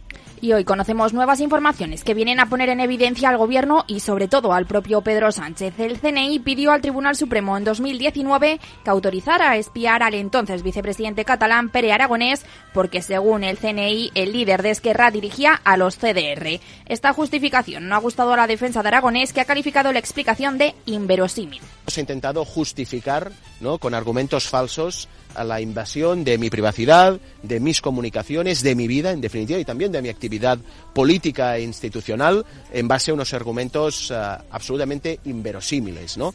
Se trata del Centro Nacional de Inteligencia, pero si esta es la inteligencia, uh, yo no quiero pensar uh, qué es lo que no es inteligente eh, realmente, ¿no? En base a unos argumentos que no se aguantan por ningún lado, ¿no?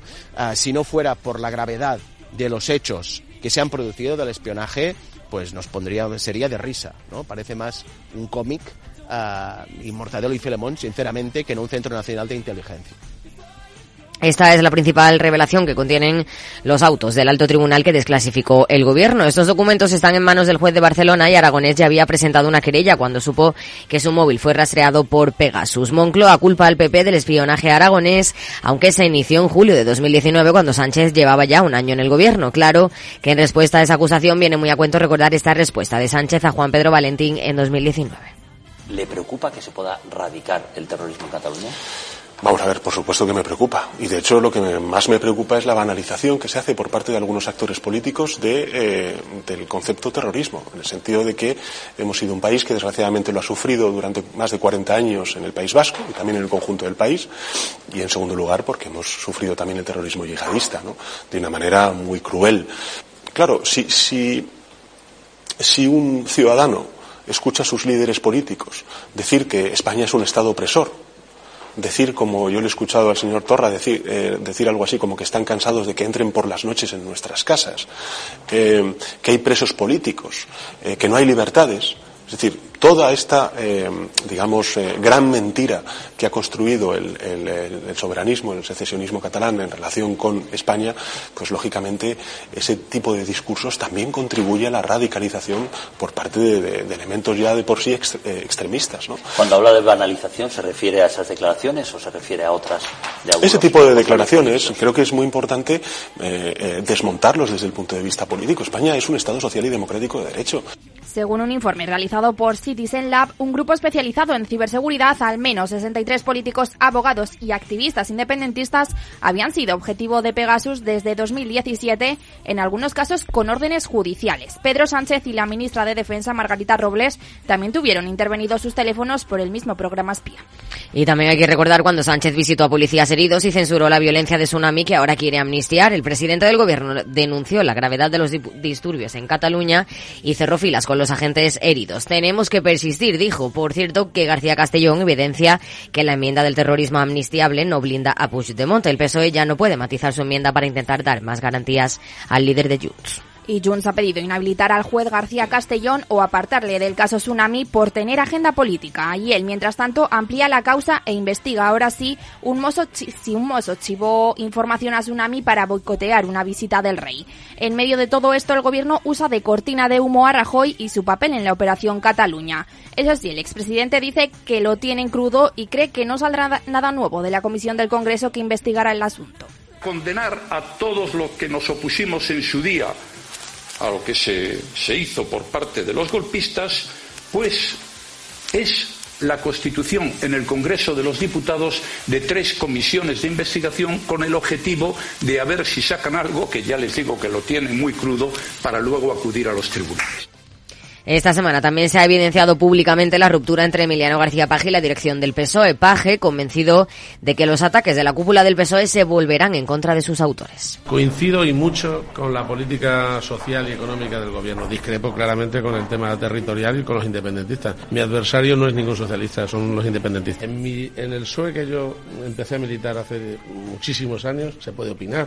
al final no pasa nada. Yo tengo una posición que es minoritaria, claramente minoritaria en el PSOE, pero respetable en todo caso, porque lo que hoy es minoritario a lo mejor el día de mañana no lo es. Desde su entorno trasladan que no es un plato de buen gusto y temen que la militancia socialista no entienda el enfrentamiento entre sus líderes. Veremos a ver si conseguimos llegar a algún acuerdo que otro entre el PSOE y el Partido Popular. Hoy Bruselas ha aceptado mediar entre ellos para desbloquear el Consejo General del Poder Judicial. Cita a Bolaños y a Pons el próximo miércoles para tratar la renovación del órgano de gobierno de los jueces y propone entablar un diálogo entre ambas partes que no exceda los dos meses. ¡Viva el vino! Gracias Lorena Aida. Voy saludando a nuestros contertulios de hoy. Isabel Vega, buenas noches, diputada del Partido Popular en la Asamblea de Madrid. Ignacio Bongiovanni, buenas noches. ¿Qué tal? Buenas noches. encantado de saludarte y de recibiros a los dos eh, que os estrenáis en el programa. Eh, Luis Tejedor, buenas noches. Buenas noches, familia. Y Adriana Ochoa, buenas noches. ya sois viejos conocidos de la audiencia, así que no falta que os presente mucho más. Bueno, ¿por dónde queréis empezar? Luis. Apasionante, ¿no? Apasionante, sí. O sea, mm. eh, pues mira, voy a empezar con, una casuística de esto del terrorismo. Y, ayer, ayer eh, o antes de ayer, hubo pleno en un pueblecito de la Sierra de Madrid, donde hace 12 años hubo un atentado de la ETA. ¿Os acordáis aquel, aquellos, aquel camión con bombas que venía a Madrid y que la Guardia Civil paró en un control? y, y, en ese control, al parar, pues mataron a un Guardia Civil. Eh, bueno, y, el ayuntamiento de Collado Villalba hizo una moción en, ah, en contra del terrorismo y el PSOE se levantó y se fue. Algo que me dejó completamente perplejo.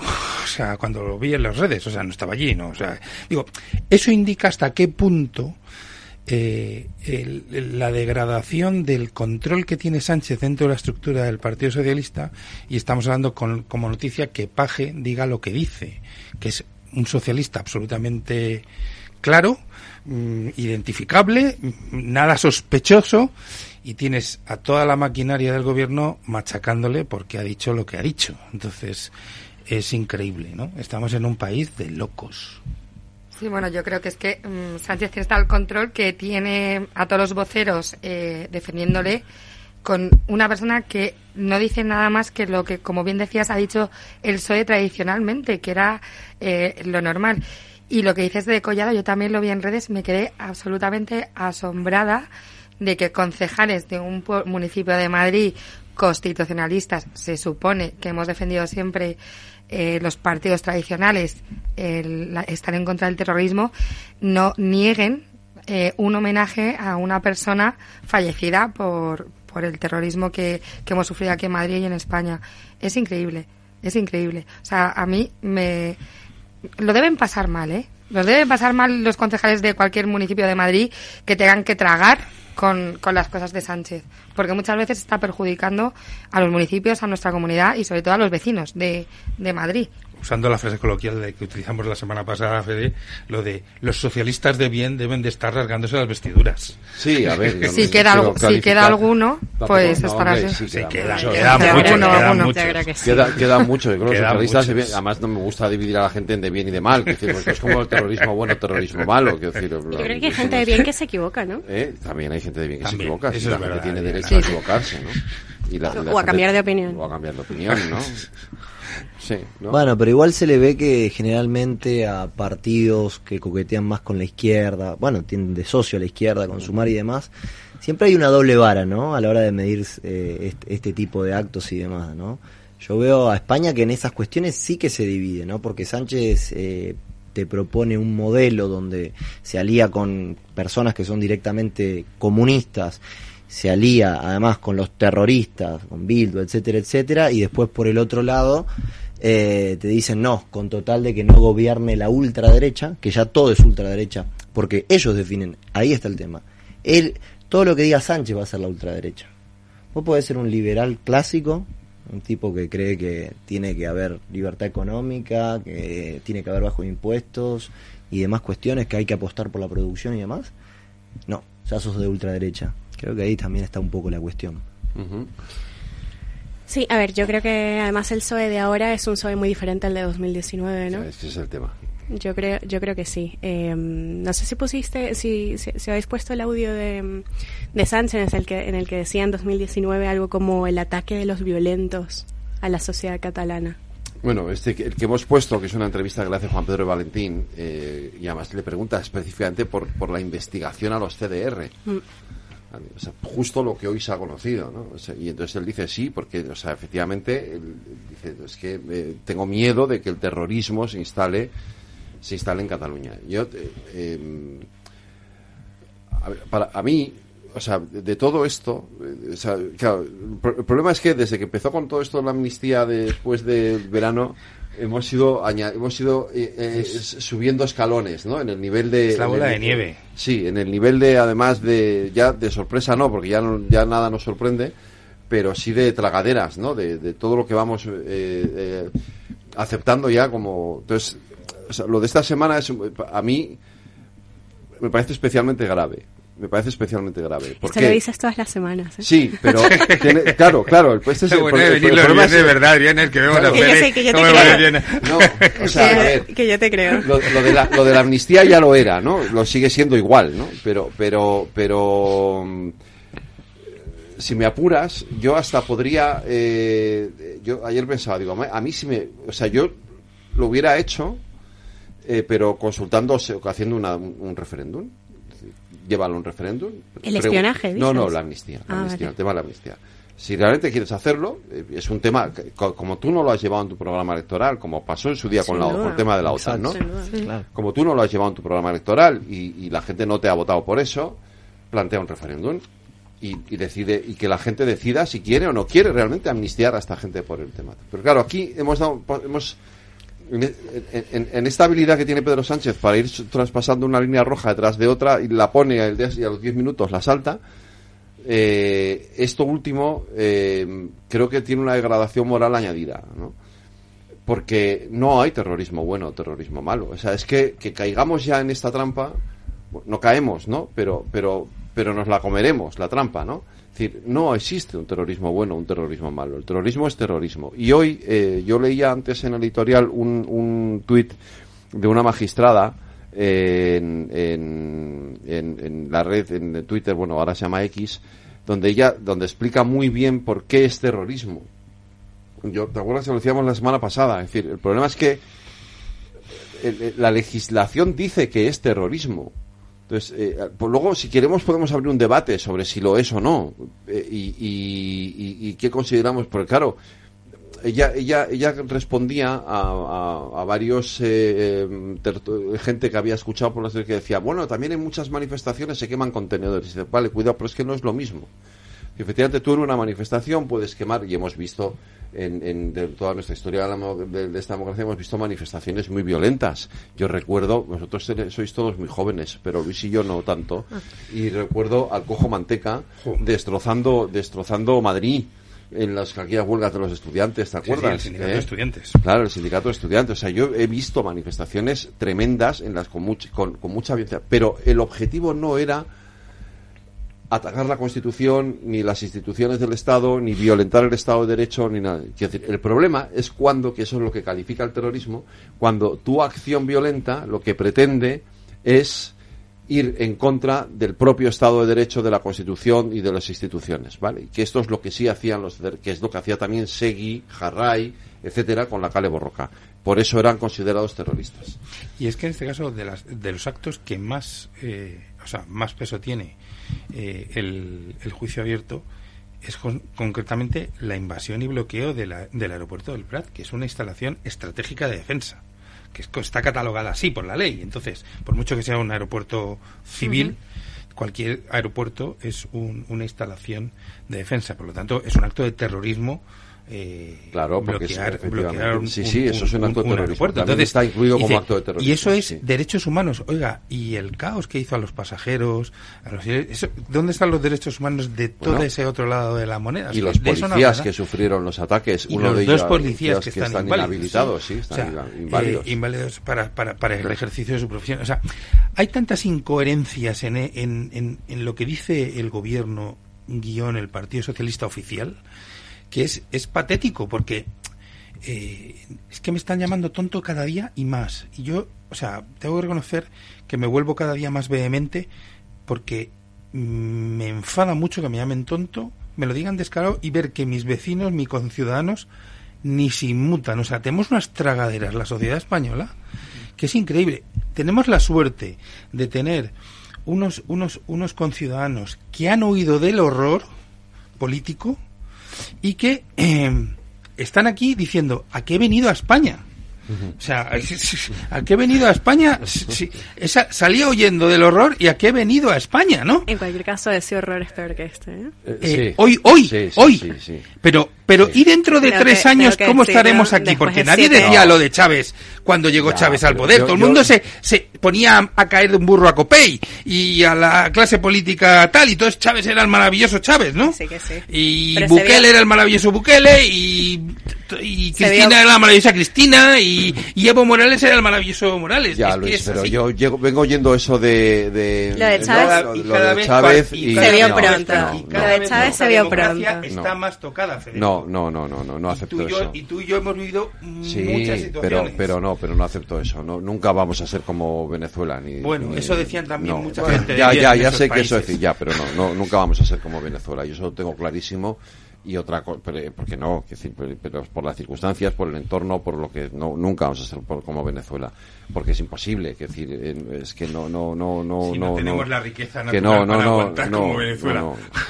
No, no, ni como Venezuela, ni como Ecuador, ni como ninguno de estos países, por, por suerte, es decir, esto es, esto es lo único que, que, nos debe, por lo menos nos debe de, de, tener un poco más eh, esperanzados, ¿no? Que esto, esto puede cambiar. Sí, pero es muy importante también cómo reacciona la, sociedad civil, porque también lo que ha pasado en estos países que antes se mencionaban de Latinoamérica es que pasa un poco como ese ejemplo que dicen que cuando metes a una rana en, en agua tibia y la vas calentando poco a poco, en un momento ya está, se muere cocinada y si la tiras directo, eh, salta y se escapa, ¿no?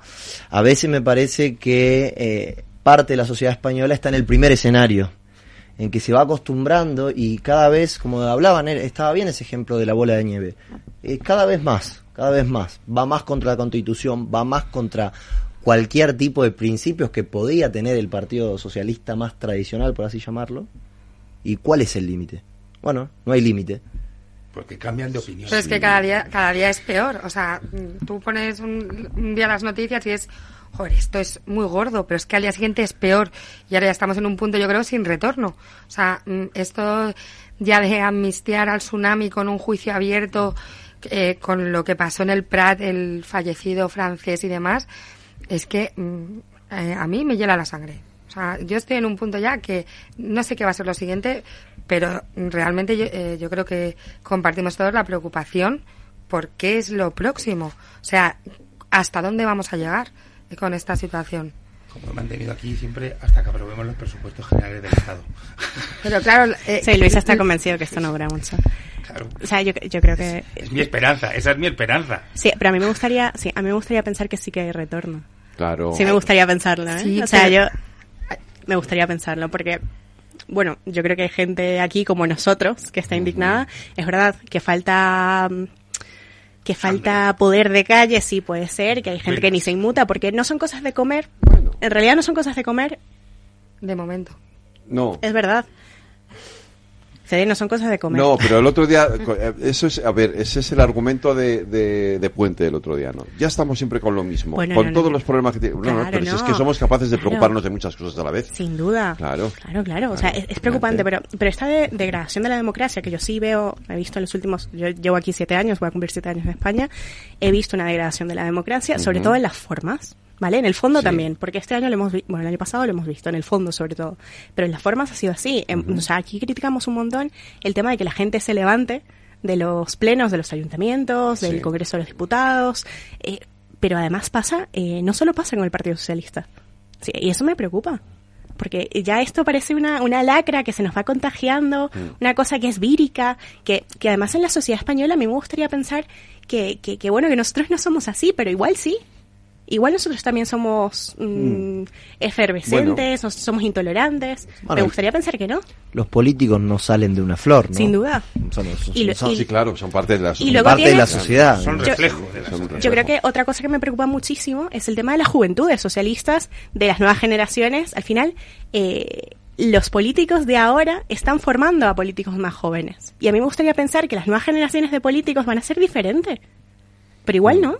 Hombre, cuando ves las, las, redes sociales de la Juventud Socialistas... Acércate al micrófono. Cuando ves las redes sociales de la Juventud Socialistas, mmm, diferentes poco, ¿eh?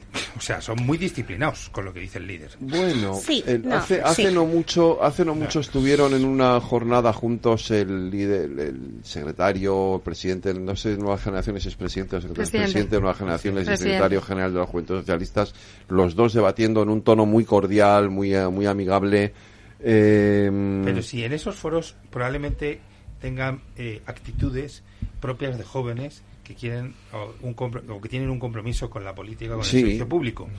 Pero luego, cuando ves, eh, por ejemplo, las, las, las actuaciones eh, sobre lo que hace el líder o dice el líder. Pero eso es la disciplina de partido, que eso funciona en todos los partidos. Los socialistas ha tenido épocas históricas donde de disciplina de partido tenía poca. Pero ¿eh? bueno, sí, pero, pero... Bueno, pero ahora... Bueno, en redes están un poco a veces mm, al estilo Jalpuente. Eh, las juventudes socialistas, porque a veces, eh, sobre todo las de Madrid, eh, a veces se pasan de frenada, entiendo que con una disciplina o con la venida de los mm, mayores. ¿eh? Yo, yo, yo, lo he visto en los dos casos. ¿eh? Sí, bueno. que las nuevas generaciones también, algunas, algunas que dicen, madre mía. De nuevas generaciones. También. Pues, puede ser. No saquemos el tema. No, saquemos el tema.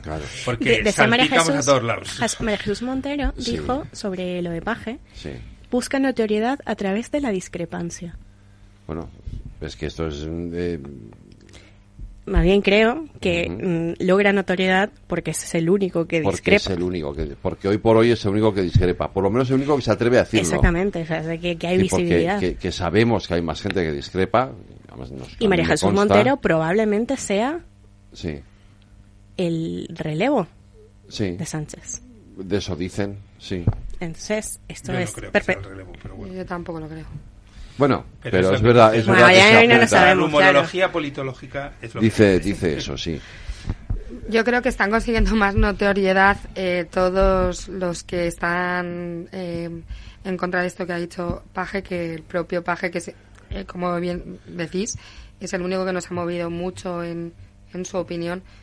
Y yo mm, sí que me gustaría que mm, no cambiara también de opinión, porque le hemos visto a Paje muchas veces muy envalentonado en otras cuestiones y luego ha ido rebajando el tono. Yo creo que en esto ya... Después de tirón de, orejas. Ha de el tono, pero no ha cambiado de opinión. Eh, bueno, no ha cambiado de opinión, es verdad. Ha rebajado el tono, se ha quedado en un segundo plano y ahora eh, sí que parece en que... En política eso también hay que saber hacerlo y, y, en el PP hay muchos ejemplos, ¿eh?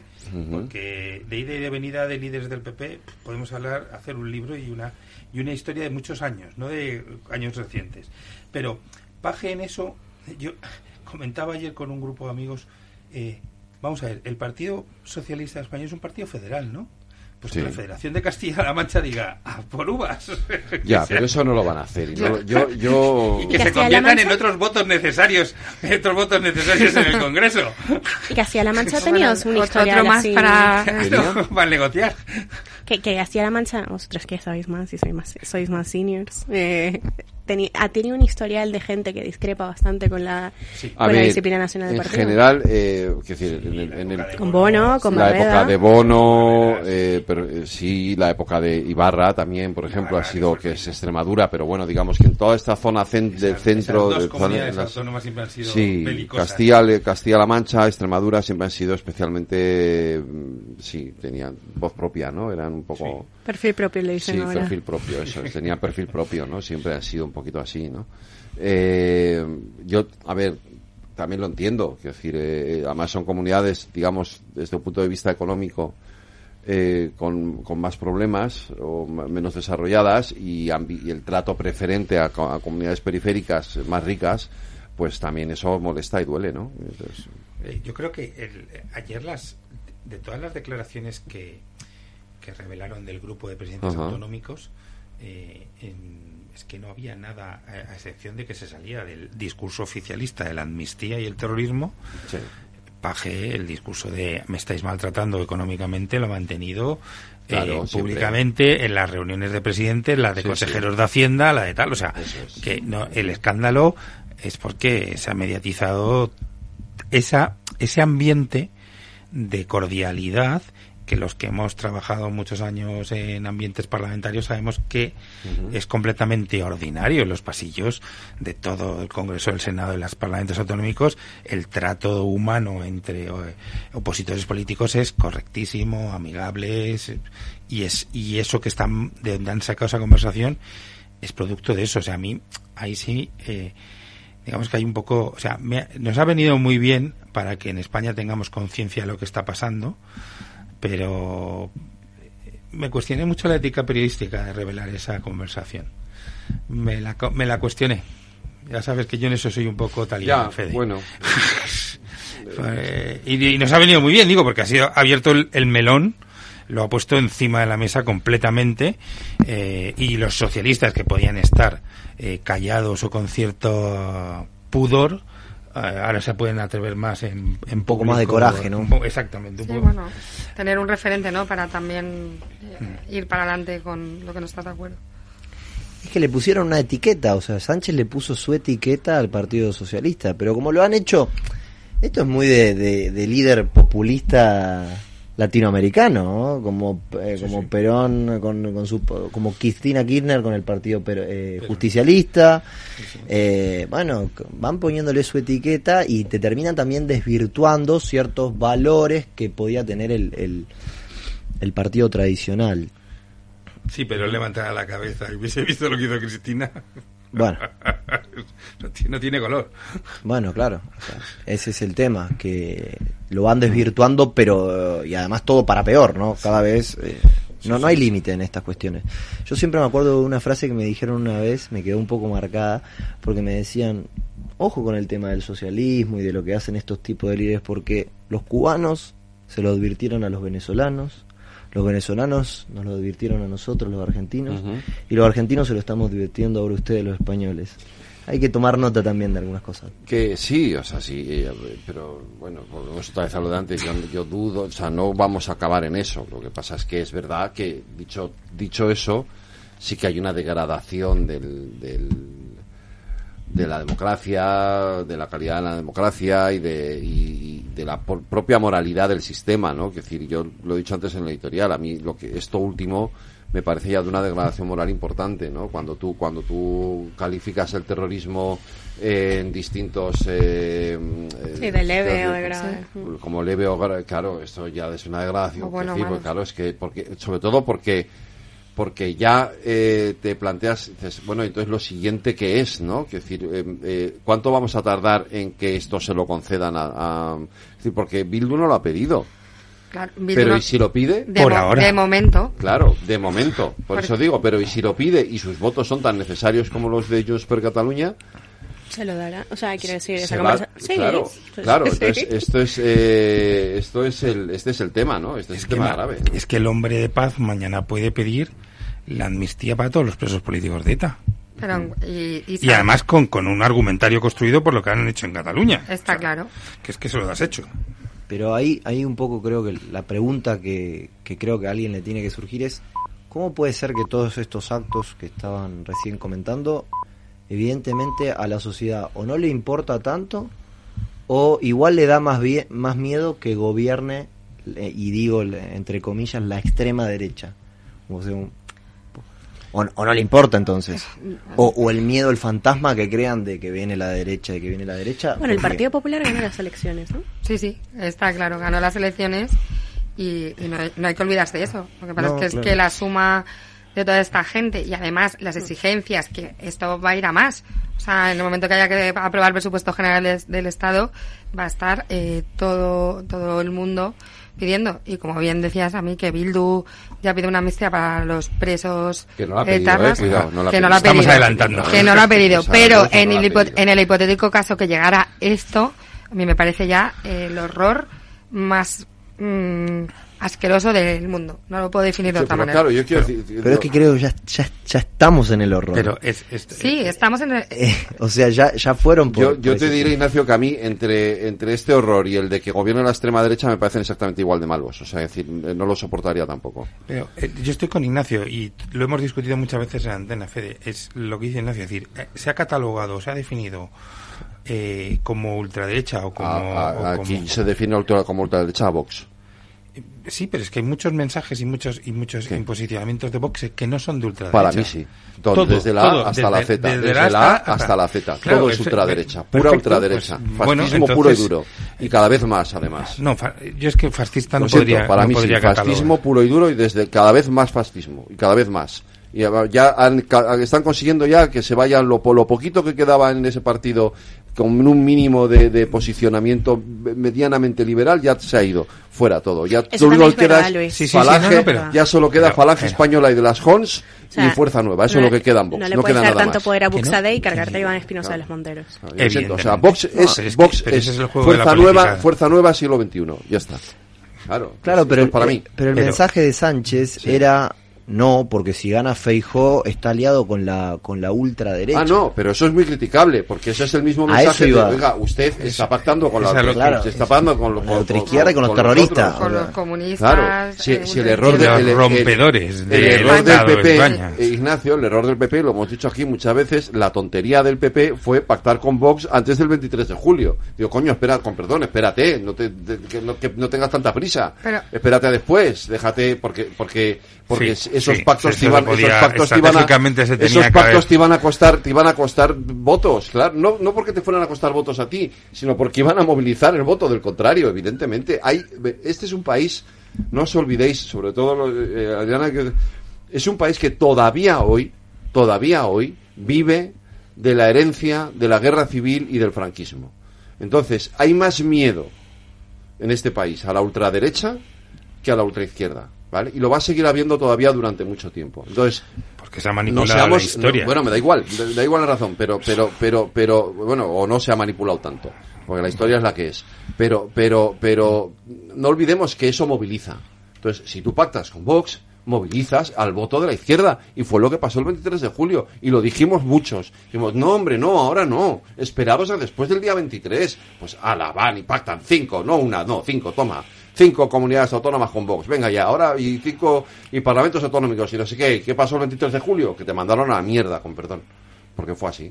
Cuidado que estamos en horario infantil. ¿eh? No, no, ya no. Ya. Eh, bueno, yo sí, sí, que es cierto que yo creo que en, con Vox se gobiernan muchos municipios de aquí de la Comunidad de Madrid donde hay una normalidad eh, en los gobiernos y donde no Básicamente porque no trabajan.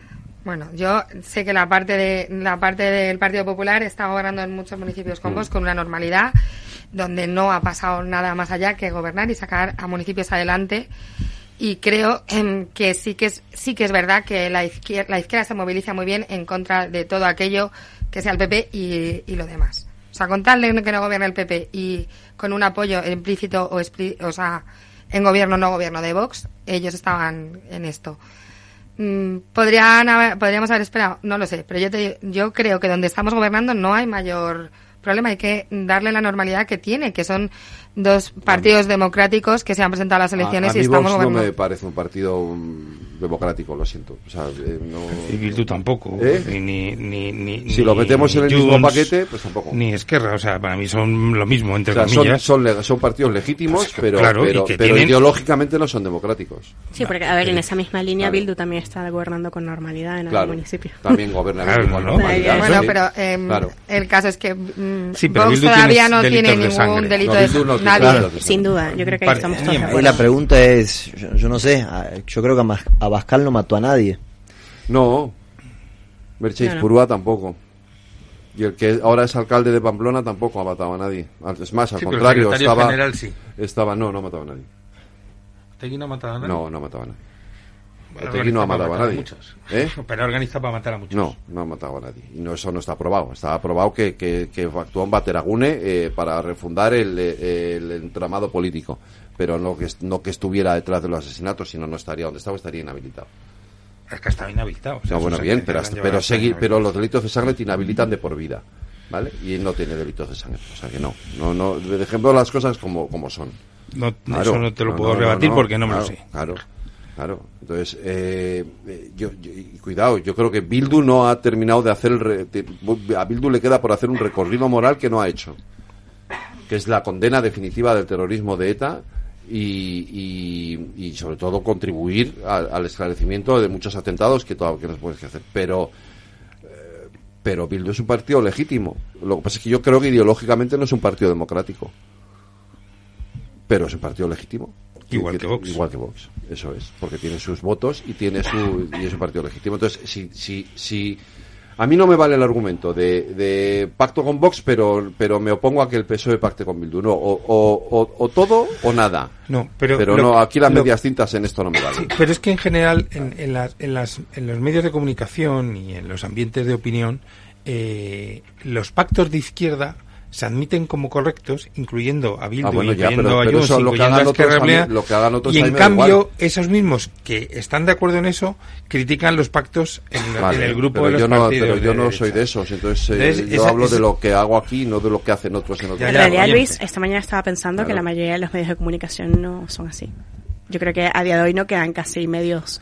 Eh, No, pero porque se han pero tan- Sánchez. Eh, No, eh, además ahora del país. el pa- bueno, y depende, Bueno. ¿eh? porque hoy, por ejemplo, el editorial es duro, ayer también. sí, o bueno, este momentos, escolar y alguno de estos con sus Pero no- medios. no, puedes pero- comparar el diario.es con ABC o con El Mundo o con Onda Cero. Pero al o final con- acaban sumando, o sea, el, el plural eh, es... eh, Sí, bueno, y la marea y el tal, salto. cual. No. Sumas y dices, pues tienen un Sí, público. bueno. ¿Mm? No, pero yo, yo Y luego les damos, y luego tienen altavoces, porque no, es lo, no son solo sus medios, sino luego donde participan, porque son el típico contertulio de Televisión Española todos los días, de La Sexta, del Rojo Vivo, del no sé qué, o sea, que se convierten, o sea, que, que Sánchez tiene voceros, Bueno, los ya. tiene, claro. y muchos. Sí.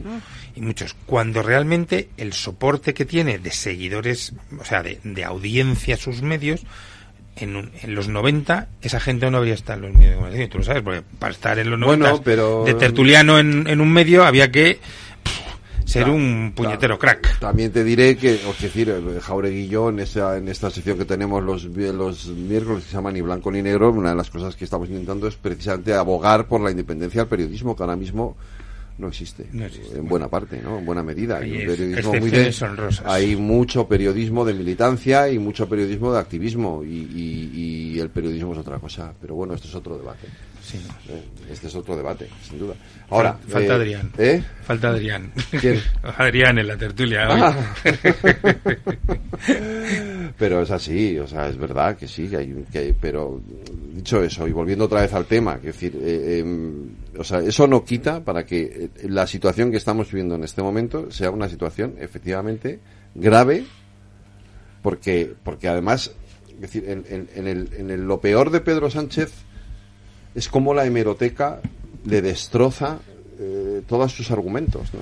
O lo mejor, porque el tío renace cada vez que, se, que, que, sale la hemeroteca. O sea, es una cosa, es un clarísimo ejemplo de caso para las mejores escuelas eh, de negocios y de politólogos, porque es un tipo que se mm, o sea, revive y tú coges y objetivamente las encuestas del, con todo lo cocinaje que queramos que estén del CISO de cualquiera, pues es un, es un político que, que, que, sobre, o sea, sobrepasa a todos los demás, mm. por poquito, pero lo sobrepasa. Entonces, tiene su pero, Y si no lo sobrepasa, luego hace que la aritmética parlamentaria juegue a su favor. Claro. O sea, porque ese día no lo sobrepasó. Claro, bueno. porque él perdió, pero ganó. Claro. Sí, bueno, el, la, la, y Feijó ganó, pero perdió. Eso es. La verdad es que yo creo que gana el que logra gobernar. Claro, pues por eso. volviendo a hablar de viejas glorias, que el otro día le vi en un programa en televisión de, del, del, periodismo futbolístico, eh, José María García. Hombre, por Dios. Eh, eh, y este decía que estaba muy bien hablar del fútbol y decir que si el fútbol era ha sido un bonito partido, ha sido una jugada mental, pero aquí lo básico es cuando toca los 90 minutos el árbitro pinta al final del partido es quién tiene más goles, no tiene más. Pues aquí en esto Feijó ganaría las elecciones en número de votos, pero ¿quién tenía más diputados? Porque así es nuestra democracia. Es que es nuestra democracia, así dejando de... Perdón, perdón. Vamos a hacer una, una pequeña pausa por la publi.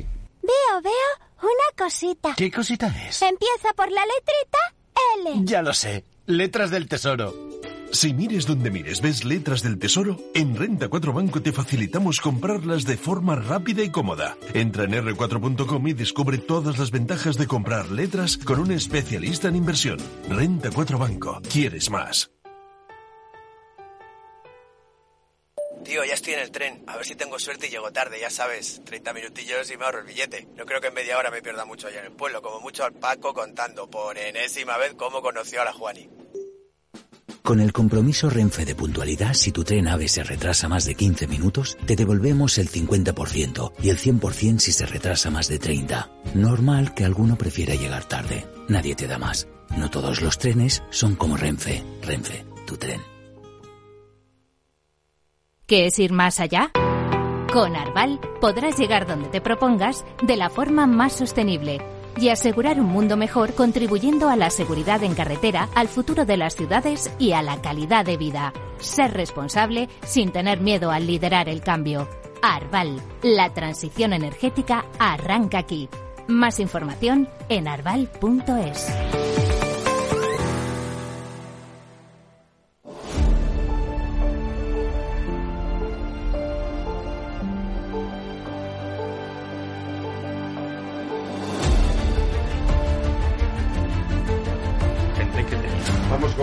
último tramo de la tertulia. Me, comentabais fuera de micrófono que, mm, claro,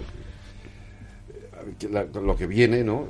Y os, he contado esta noticia, de última hora eh, que hemos conocido esta tarde. Lilith Bestringe, la hija de Jorge Bestringe, que era la secretaria de organización de Podemos, eh, ha escrito en un tuit que deja todos sus cargos en el partido eh, y, y su acta de diputada, con lo cual Podemos pierde un escaño en el Parlamento porque el siguiente en la lista es uno de, sumar, Es uno de Sumar. Es uno de Sumar, ya no es de Podemos. Con lo cual, eh, Podemos se queda con cuatro escaños en el Parlamento. Pero esos cuatro votos siguen siendo Sí, pero ya, ya no son tan ya son un poquito menos fundamentales que cinco. Porque aquí, como se mide por. Fíjate lo que pasó el otro día con, las, con los decretos, que por un voto se aprobaban o no. Entonces, es decir. Eh, aquí es verdad que el voto que viene es de sumar, con lo cual no, el gobierno no lo pierde eh, lo gana, pero pierde un voto, digamos, los, eh, los que podrían en algún momento poner en apuros al gobierno ya son uno menos, ¿vale? Eh, obviamente, claro. pero bueno, más que la cuestión de, si las sumas o las restas se puede hacer el gobierno, que se pasa la, vida contando los votos que tiene y los que deja de tener, es, la cuestión interna, ¿no? De Podemos y, lo que es evidente, ¿no? Que es que es que... Tienes dos movimientos, no solamente este que acabamos de comentar y conocer, sino el nombramiento del nuevo portavoz de Sumar en el Congreso. Que Rejón, evidentemente con Podemos, o sea, si Yolanda tenía tensiones con Podemos, Rejón y te cuento, o sea, con Mira, fíjate, yo no sé quién tiene más tensiones con Podemos, ¿eh? Ahora mismo. Uy. Los dos, bueno, los sí. Dos. Los, dos, o sea, los dos. Sí, pero bueno, pero, pero, pero, en, eh, yo la de Íñigo viene de muy atrás. Claro, tiene una e Íñigo los conoce. O sea, Íñigo los ha, los ha vivido y los ha compartido y ha crecido con ellos. y todos son, eran amigos y eran hermanos. eh, en cambio... Eh, Pero mira, Monedero también, y mira cómo le han, se ha ido del programa de Canal Red. También. O sea, yo creo que Podemos tiene bueno, pero eh, por ahora Monedero, mismo... como Monedero, como buen comunista evolucionado, ha descubierto el placer del dinero y entonces eh, se ha dado cuenta que gana más como consultor en Latinoamérica que aguantando a los niñatos de Podemos. De Canal Red. O de Canal Red, efectivamente. No, pero yo creo que Roures le pagaba también. Sí, O sea, pues o sea, sí, pero, fíjate la deriva de, de estos partidos eh, que podrían com- podrían equipararse ¿no? al chavismo en Venezuela, eh, bueno, de este partido. Eh, o a, o Al kirchnerismo. al kirchnerismo más ran- más de más de Cristina yo creo no no ta- Sí. o sea, más al sí, más al, Al kir- kirchnerismo. más al No- no kirchnerismo tanto al que, al, peronismo. no- que al peronismo no bueno son, son- eran más kirchneristas que peronistas de hecho varios de ellos estuvieron con, con, Claro. con Néstor y con Cristina ayudándoles en, en Argentina no eh, es curioso, ¿no? Como esta deriva eh, a la des- de descomposición que sin embargo en Latinoamérica no se ha producido, o si se ha producido no ha sido tan intensa como se está produciendo aquí con Podemos. Aquí Podemos está, está literalmente desapareciendo el mapa. Bueno, es que ¿No? yo creo que en Hispanoamérica el problema que tienes es que no tienes contrapeso en el otro lado.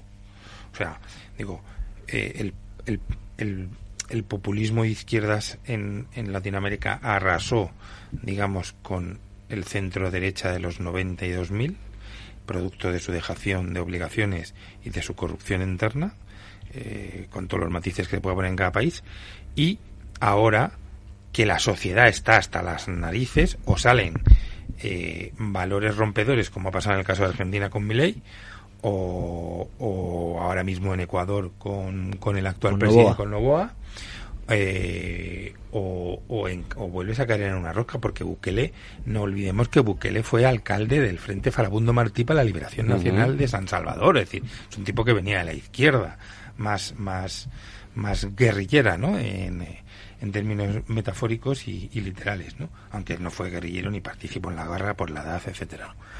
Pero ese realismo que está en, en, en- en- todo el continente hispanoamericano, en España no lo tenemos, ¿no? O sea, eh, y en España pasa lo mismo que se puede ver en Chile, y es que somos dos sociedades donde tienes una, es- tienes una clase media muy grande, ¿no? Y entonces eso da, eso es una especie de, de colchón de seguridad o de eh, y entonces y en cambio en los países donde el, el, el salto sociológico y la desigualdad social provoca que, que claro, no puedes contra, contraponerte al populismo de izquierdas porque no existe un discurso de derecha moderno eh, socialmente constructivo ante unas realidades muy duras que hay allí, ¿no? Sí, eh, yo coincido totalmente con eso. O sea, mientras más ancha, más opulenta es tu clase media, eh, más estabilidad tenés de todo tipo en el país porque se te reduce la pobreza, que es lo principal a combatir, la pobreza. A otros ya se meten en el tema debate pobreza, desigualdad. Lo primero es la pobreza. Y también te reduce los poderes concentrados, porque si hay algo que ha marcado mucho a Latinoamérica es que había países donde había los ricos que había eran muy millonarios, mega millonarios, ¿por qué? Porque hacían negocios directamente con el Estado, con los gobiernos. Y sigue ocurriendo. Sigue ocurriendo, Y sigue ocurriendo eso, sí. Da lo mismo que gobierne el populista de izquierdas o el populista de derechas. Eso, Ocurre. eso siempre ha pasado y te termina, te termina generando eso, ¿no? Eh, empresarios que cazan en un zoológico y que tienen cautivo a todo su público ahí empobrecido, ¿no? cada vez más empobrecido. Pero cuando a, esos, a, esos, a, esos, a esas oligarquías que están establecidas en muchos de estos países les, les haces un debate sobre, mm, es decir, estás esquilmando tu propio mercado, es decir, un momento que ya no vas a tener cómo ganar dinero de esos mercados, porque ese mercado no va a tener capacidad de comprar tu, tus productos o tus servicios, la respuesta que en varios países me han dado ha sido la de iré a otros mercados, o sea, que es una falta de patriotismo total, o sea, y de, o sea, eh, es, es, es, es, es increíble. Bueno, o sea, o sea, es patria, socialismo o muerte, pero pero No, pero estoy hablando, estoy hablando, como decía Ignacio, de las clases, de las grandes familias, grandes grupos empresariales, oligarquías. O sea, Bueno, pero- yo he visto, yo he visto cosas mm, eh, tan escandalosas con, con, con eso eh, en Centroamérica, eh, pero escandalosa es decir, por ejemplo, El Salvador es el país que en los años, en los primeros años de la década del 2000, eh, tenía más aviones privados por número de habitantes del mundo. Claro, datos de estos que dices, eh, o, mm, o, que, o, y- o que te digan, por ejemplo, claro, dice, uno de los grandes dramas que tiene Hispanoamérica no es el hambre, es la desnutrición crónica. En, en Hispanoamérica no se muere la gente de hambre, porque hay algo para comer, porque el continente es rico en todos lados, prácticamente, quitando el chaco argentino, boliviano, paraguayo, eh, poco más desiertos hay. Entonces, en cualquier lado tienes algo para comer. Pero claro, la construcción del cerebro de un niño de 0 a 3 años ante la falta de determinados nutrientes hacen que sean, perdón por la expresión, tontos integrales. Entonces son adultos son que- zombies. que, No, que pero son el- zombies, efectivamente. El caso venezolano es especialmente ilustrativo. Durante 2016-2017, que no había alimentos en ningún lado, pero que crecían mangos en los árboles, ahora mismo hay niños completamente eh, Con problemas de desarrollo mental. y, y físico. Claro. Físico, claro. claro. Eh, pero yo quería apuntar una cosa, eh, vol- volviendo a, a Podemos, ¿no? Eh, sí, vuelve a Podemos, eso es. eh, yo siempre he dicho que Podemos está muy cómodo en la oposición y que nunca nunca estuvo cómodo gobernando. Podemos es un partido de Claro. oposición, es un partido de crítica, es un partido que, que bueno, que cuando Pablo Iglesias se presentó para la Comunidad de Madrid, eh, él sabía que él iba a estar en la oposición, a pesar de que después se fue. Eh, yo creo que, que, eh, que, que Podemos es un partido que se siente cómodo haciendo periodismo independiente y para que Bueno, los que no nos veáis, estoy haciendo comillas. Sí. Y yo como periodista, pues la ironía eso. en la radio ya sabes que hay que explicarla. Efectivamente, estoy haciendo comillas. Eh, entonces, eh, ellos van a coquetear con el poder en América Latina, Ujú. que es donde más cerca del poder están siempre. Y aquí, de verdad, que yo no creo que sea un partido que a pesar de que sea de lucha y de que, que no volverán y, y demás, no, yo no los veo en el poder. No, ellos no quieren estar en el poder, ellos quieren ser incómodos. Es un partido que quiere ser incómodo. Pablo Iglesias quiere ser incómodo y yo creo que lo está consiguiendo. Lo de Lilith, para mí es un Sí, lo que pasa notición. es que yo creo que es, es, eh, consigue ser, in- que- ser incómodo, pero al mismo tiempo se lo está cargando. Es decir, eh, está queda- queda muy desapareciendo. poco. Sí, sí, sí, sí. sí. Hombre, habrá Pero que- bueno, no. o sea, yo el ego no les deja, porque, recordemos, recordemos que Ciudadanos sacó más votos Claro. que Podemos y aún así Ciudadanos dio un paso atrás y Podemos no. No, no, por eso te digo. El y- e- y porque viven del ego. viven del ego. El problema, el problema es que eh, eh, para poder ser incómodo necesitas tener presencia. Y el día que dejen de tener, o sea, que, lo- que ya no, no tengan nada, que lo pierdan todo, la única presencia que van a tener la van a tener en Canal Red. Y, y es que, o sea, llega un momento en que eso ya tampoco. O sea, ¿Y eso que- dónde se ve? Porque yo es que no lo he visto nunca. eso, pues, eh, por- pues lo puedes ver por, por- en, en, Es en que internet por no- no supuesto. voy a perder el tiempo. Yo. Y yo tampoco, ¿eh? Y, y si no, no sé si no sé si en alguna de estas plataformas, Movistar o algo eso no, pero también. lo- sí, sí tienen algo en TDT, ¿eh? Sí, ¿no? Tienen Mm, en TDT también, no lo he visto sí. Pero bueno, solo les quedan les quedan esos cuatro diputados y poco más. Eh, Sí, bueno, nivel territorial estaban deshechos, es- tienen muchas guerras internas, ¿no? Hace unos... No, no, sí es evidente. O sea, hace unas semanas acordados también con lo del concejal este de Madrid, Eso es. eh, la polémica que tuvieron. Ahora lo de Lilith, eh, yo la verdad es que no lo había visto y me parece lo de esta tarde un bombazo, eh, porque deben tener una fricción interna brutal Bueno. entre ellos, no se deben poner de acuerdo y, demás. Pero están muy cómodos, es verdad, en, en la oposición de cualquiera. O sea, de los que eran sus amigos ahora no. Que me opongo. De, sí, me opongo, me opongo contra todo y ya está. A ver, yo creo que, o sea, mm, aquí están las europeas, ellos ya están manejando, como casi todos, pues los estudios mm, demoscópicos sobre lo que va a pasar y, y Podemos desaparece, es decir, la gente va a votar la candidatura que en Madrid avale más Madrid, que evidentemente aquí es muy fuerte y, y el PSOE cada vez aquí está más patético, o sea que más Madrid tiene que hacer valer su marca en la comunidad autónoma y es de las únicas opciones donde Podemos podría sacar eh, un eurodiputado. Si, si fueran Eh, juntos, sí, claro. Claro, eh, pero porque- yendo separados se lo va a llevar más Madrid. Sí, está claro. Hay que pensar que en las europeas eh, España es un distrito único, es decir, que todos Es los votos claro. entonces todos los votos suman, no no, entonces ahí eh, no sé cómo deben estar y, y como decíamos antes de Lilith, pues eh, hombre, es hija de quién es, su padre sabe mirar muy bien las encuestas, su padre ella es una persona muy formada y yo creo que ha llegado un momento en el que dice el sentido común. Hasta aquí no puedo, hasta aquí Es hemos decir, llegado, tengo, no puedo 30 más. tengo 31, 32 años creo que tiene eh, y no puedo hundir mi Pero futuro estáis porque es que muy convencidos de que ha Ajá. sido una decisión suya. Él lo ha dicho ella. Sí, bueno, bueno, ella ha dicho que, que- no, lo, no lo sé. Bueno, decir, no, digamos, no, no, con no. su entorno de seres No, queridos. ¿Qué van a decir? Me han obligado. No, no estoy, no estoy muy convencido, no lo sé. Quiero decir, yo sé lo que, lo que ella, eh, lo que ella ha dicho. Claro, claro, dentro, de lo, Dice- dentro de lo que queda en Podemos. es- No, es ella tampoco fuerte. dice que, no, de hecho tampoco dice que haya sido decisión tuya, suya. Dice, las despedidas son difíciles y tristes. Dejo mis responsabilidades políticas y también el acta de diputada. Mil gracias a la militancia de Podemos y a las personas que habéis confiado en mí en estos años. No, no, no, a lo mejor, efectivamente, tiene su razón, a lo mejor no es una decisión suya. y- Puede ser. a lo mejor tiene una, algo, una ¿eh? declaración tipo Sí, de, de lo que ruptura pasa de es- pareja que no sabes quién te dejó, ¿viste? Sí, lo que ¿Quién tiene dejó a quién? razón. Lo que pasa es que hay, un- hay una hay una cuestión hay una cuestión que sí es importante porque tú puedes eh, te, te pueden echar de, de, de secretaria de organización del partido, Sí. pero no de diputada. No, no, sin duda yo creo que es, es muy relevante esto. Claro. Es muy relevante. Que sea que haya dejado el acta de diputada, eso sí es, entiendo que eso sí es una decisión También me sorprende, ¿vale? claro, porque me sorprendería además que Podemos le diga a Lilith que deje su acta de diputado sabiendo lo que eso significa para sumar. Es verdad, Bueno, eso por ahí ojo, sí. Que, que también esa línea, ya poniéndonos a, a torcer la rosca completamente, es la manera de, ah, a mí me estáis de secretaria de organización, pues adiós, me voy de diputada. No, y También porque es una yo forma, no me voy a ganar la vida por otro lado, sin problema. Tampoco sabemos si la semana que viene hay foto de Lilith dándole la mano a Yolanda Díaz. No lo sé. No, yo, no no me sabemos atre- yo no me atrevo a, Bueno, imagino que hacer- no. a hacer Podríamos esa. hacer muchas conjeturas. Oye, la foto, la que sí- la foto que sí que hay la semana que viene es la del comisario europeo de justicia con Bolaños y González Pons. Eh, vamos, vamos a sacar algo bueno de ahí.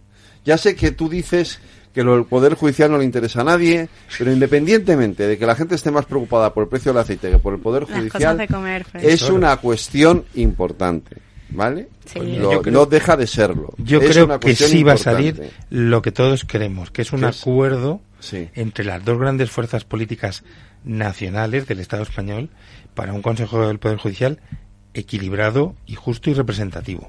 Vale.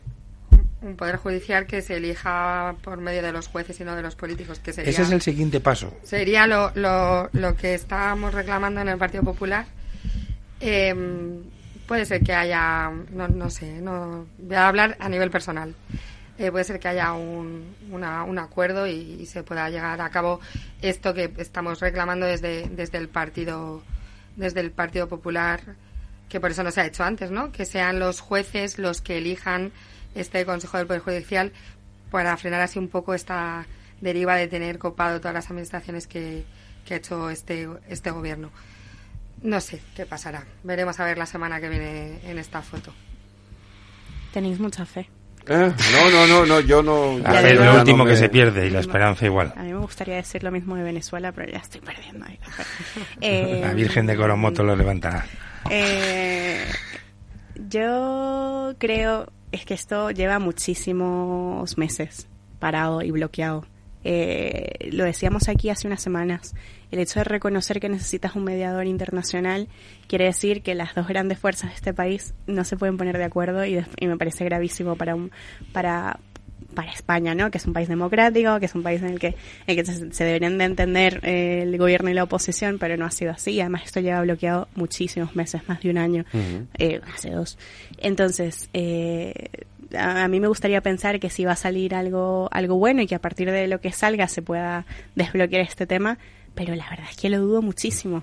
Yo lo, lo dudo muchísimo. No puedes ponerte de acuerdo en casa, te vas a ir a poner de acuerdo. Si la, mediación de Reinders, que por otro lado no deja de ser una paradoja, ¿no? El que tenga que, tenga que mediar a alguien en, en esto ¿eh? con, con, todo lo que hemos dicho de los mediadores, que al final tenga que mediar a alguien en esta reunión. además, yo no sé si Reinders ¿eh? está muy contento con el PSOE ahora mismo. No, no mucho, supongo. porque Félix Bolaños ahí tiene. El marrón que tiene con el tema de la amnistía eh, es gordo. Pero en fin, bueno, ya veremos qué es lo que pasa. Adriana, eh, Isabel, Ignacio, Luis, gracias a los cuatro. Buen fin de semana, cuidaros. Buenas noches. Buenas noches.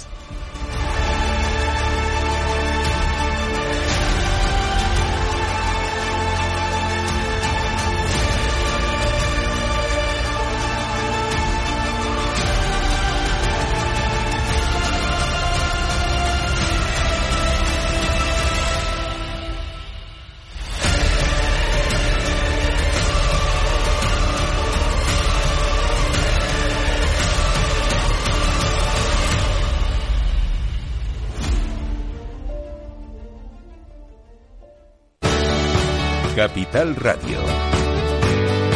Siente los mercados.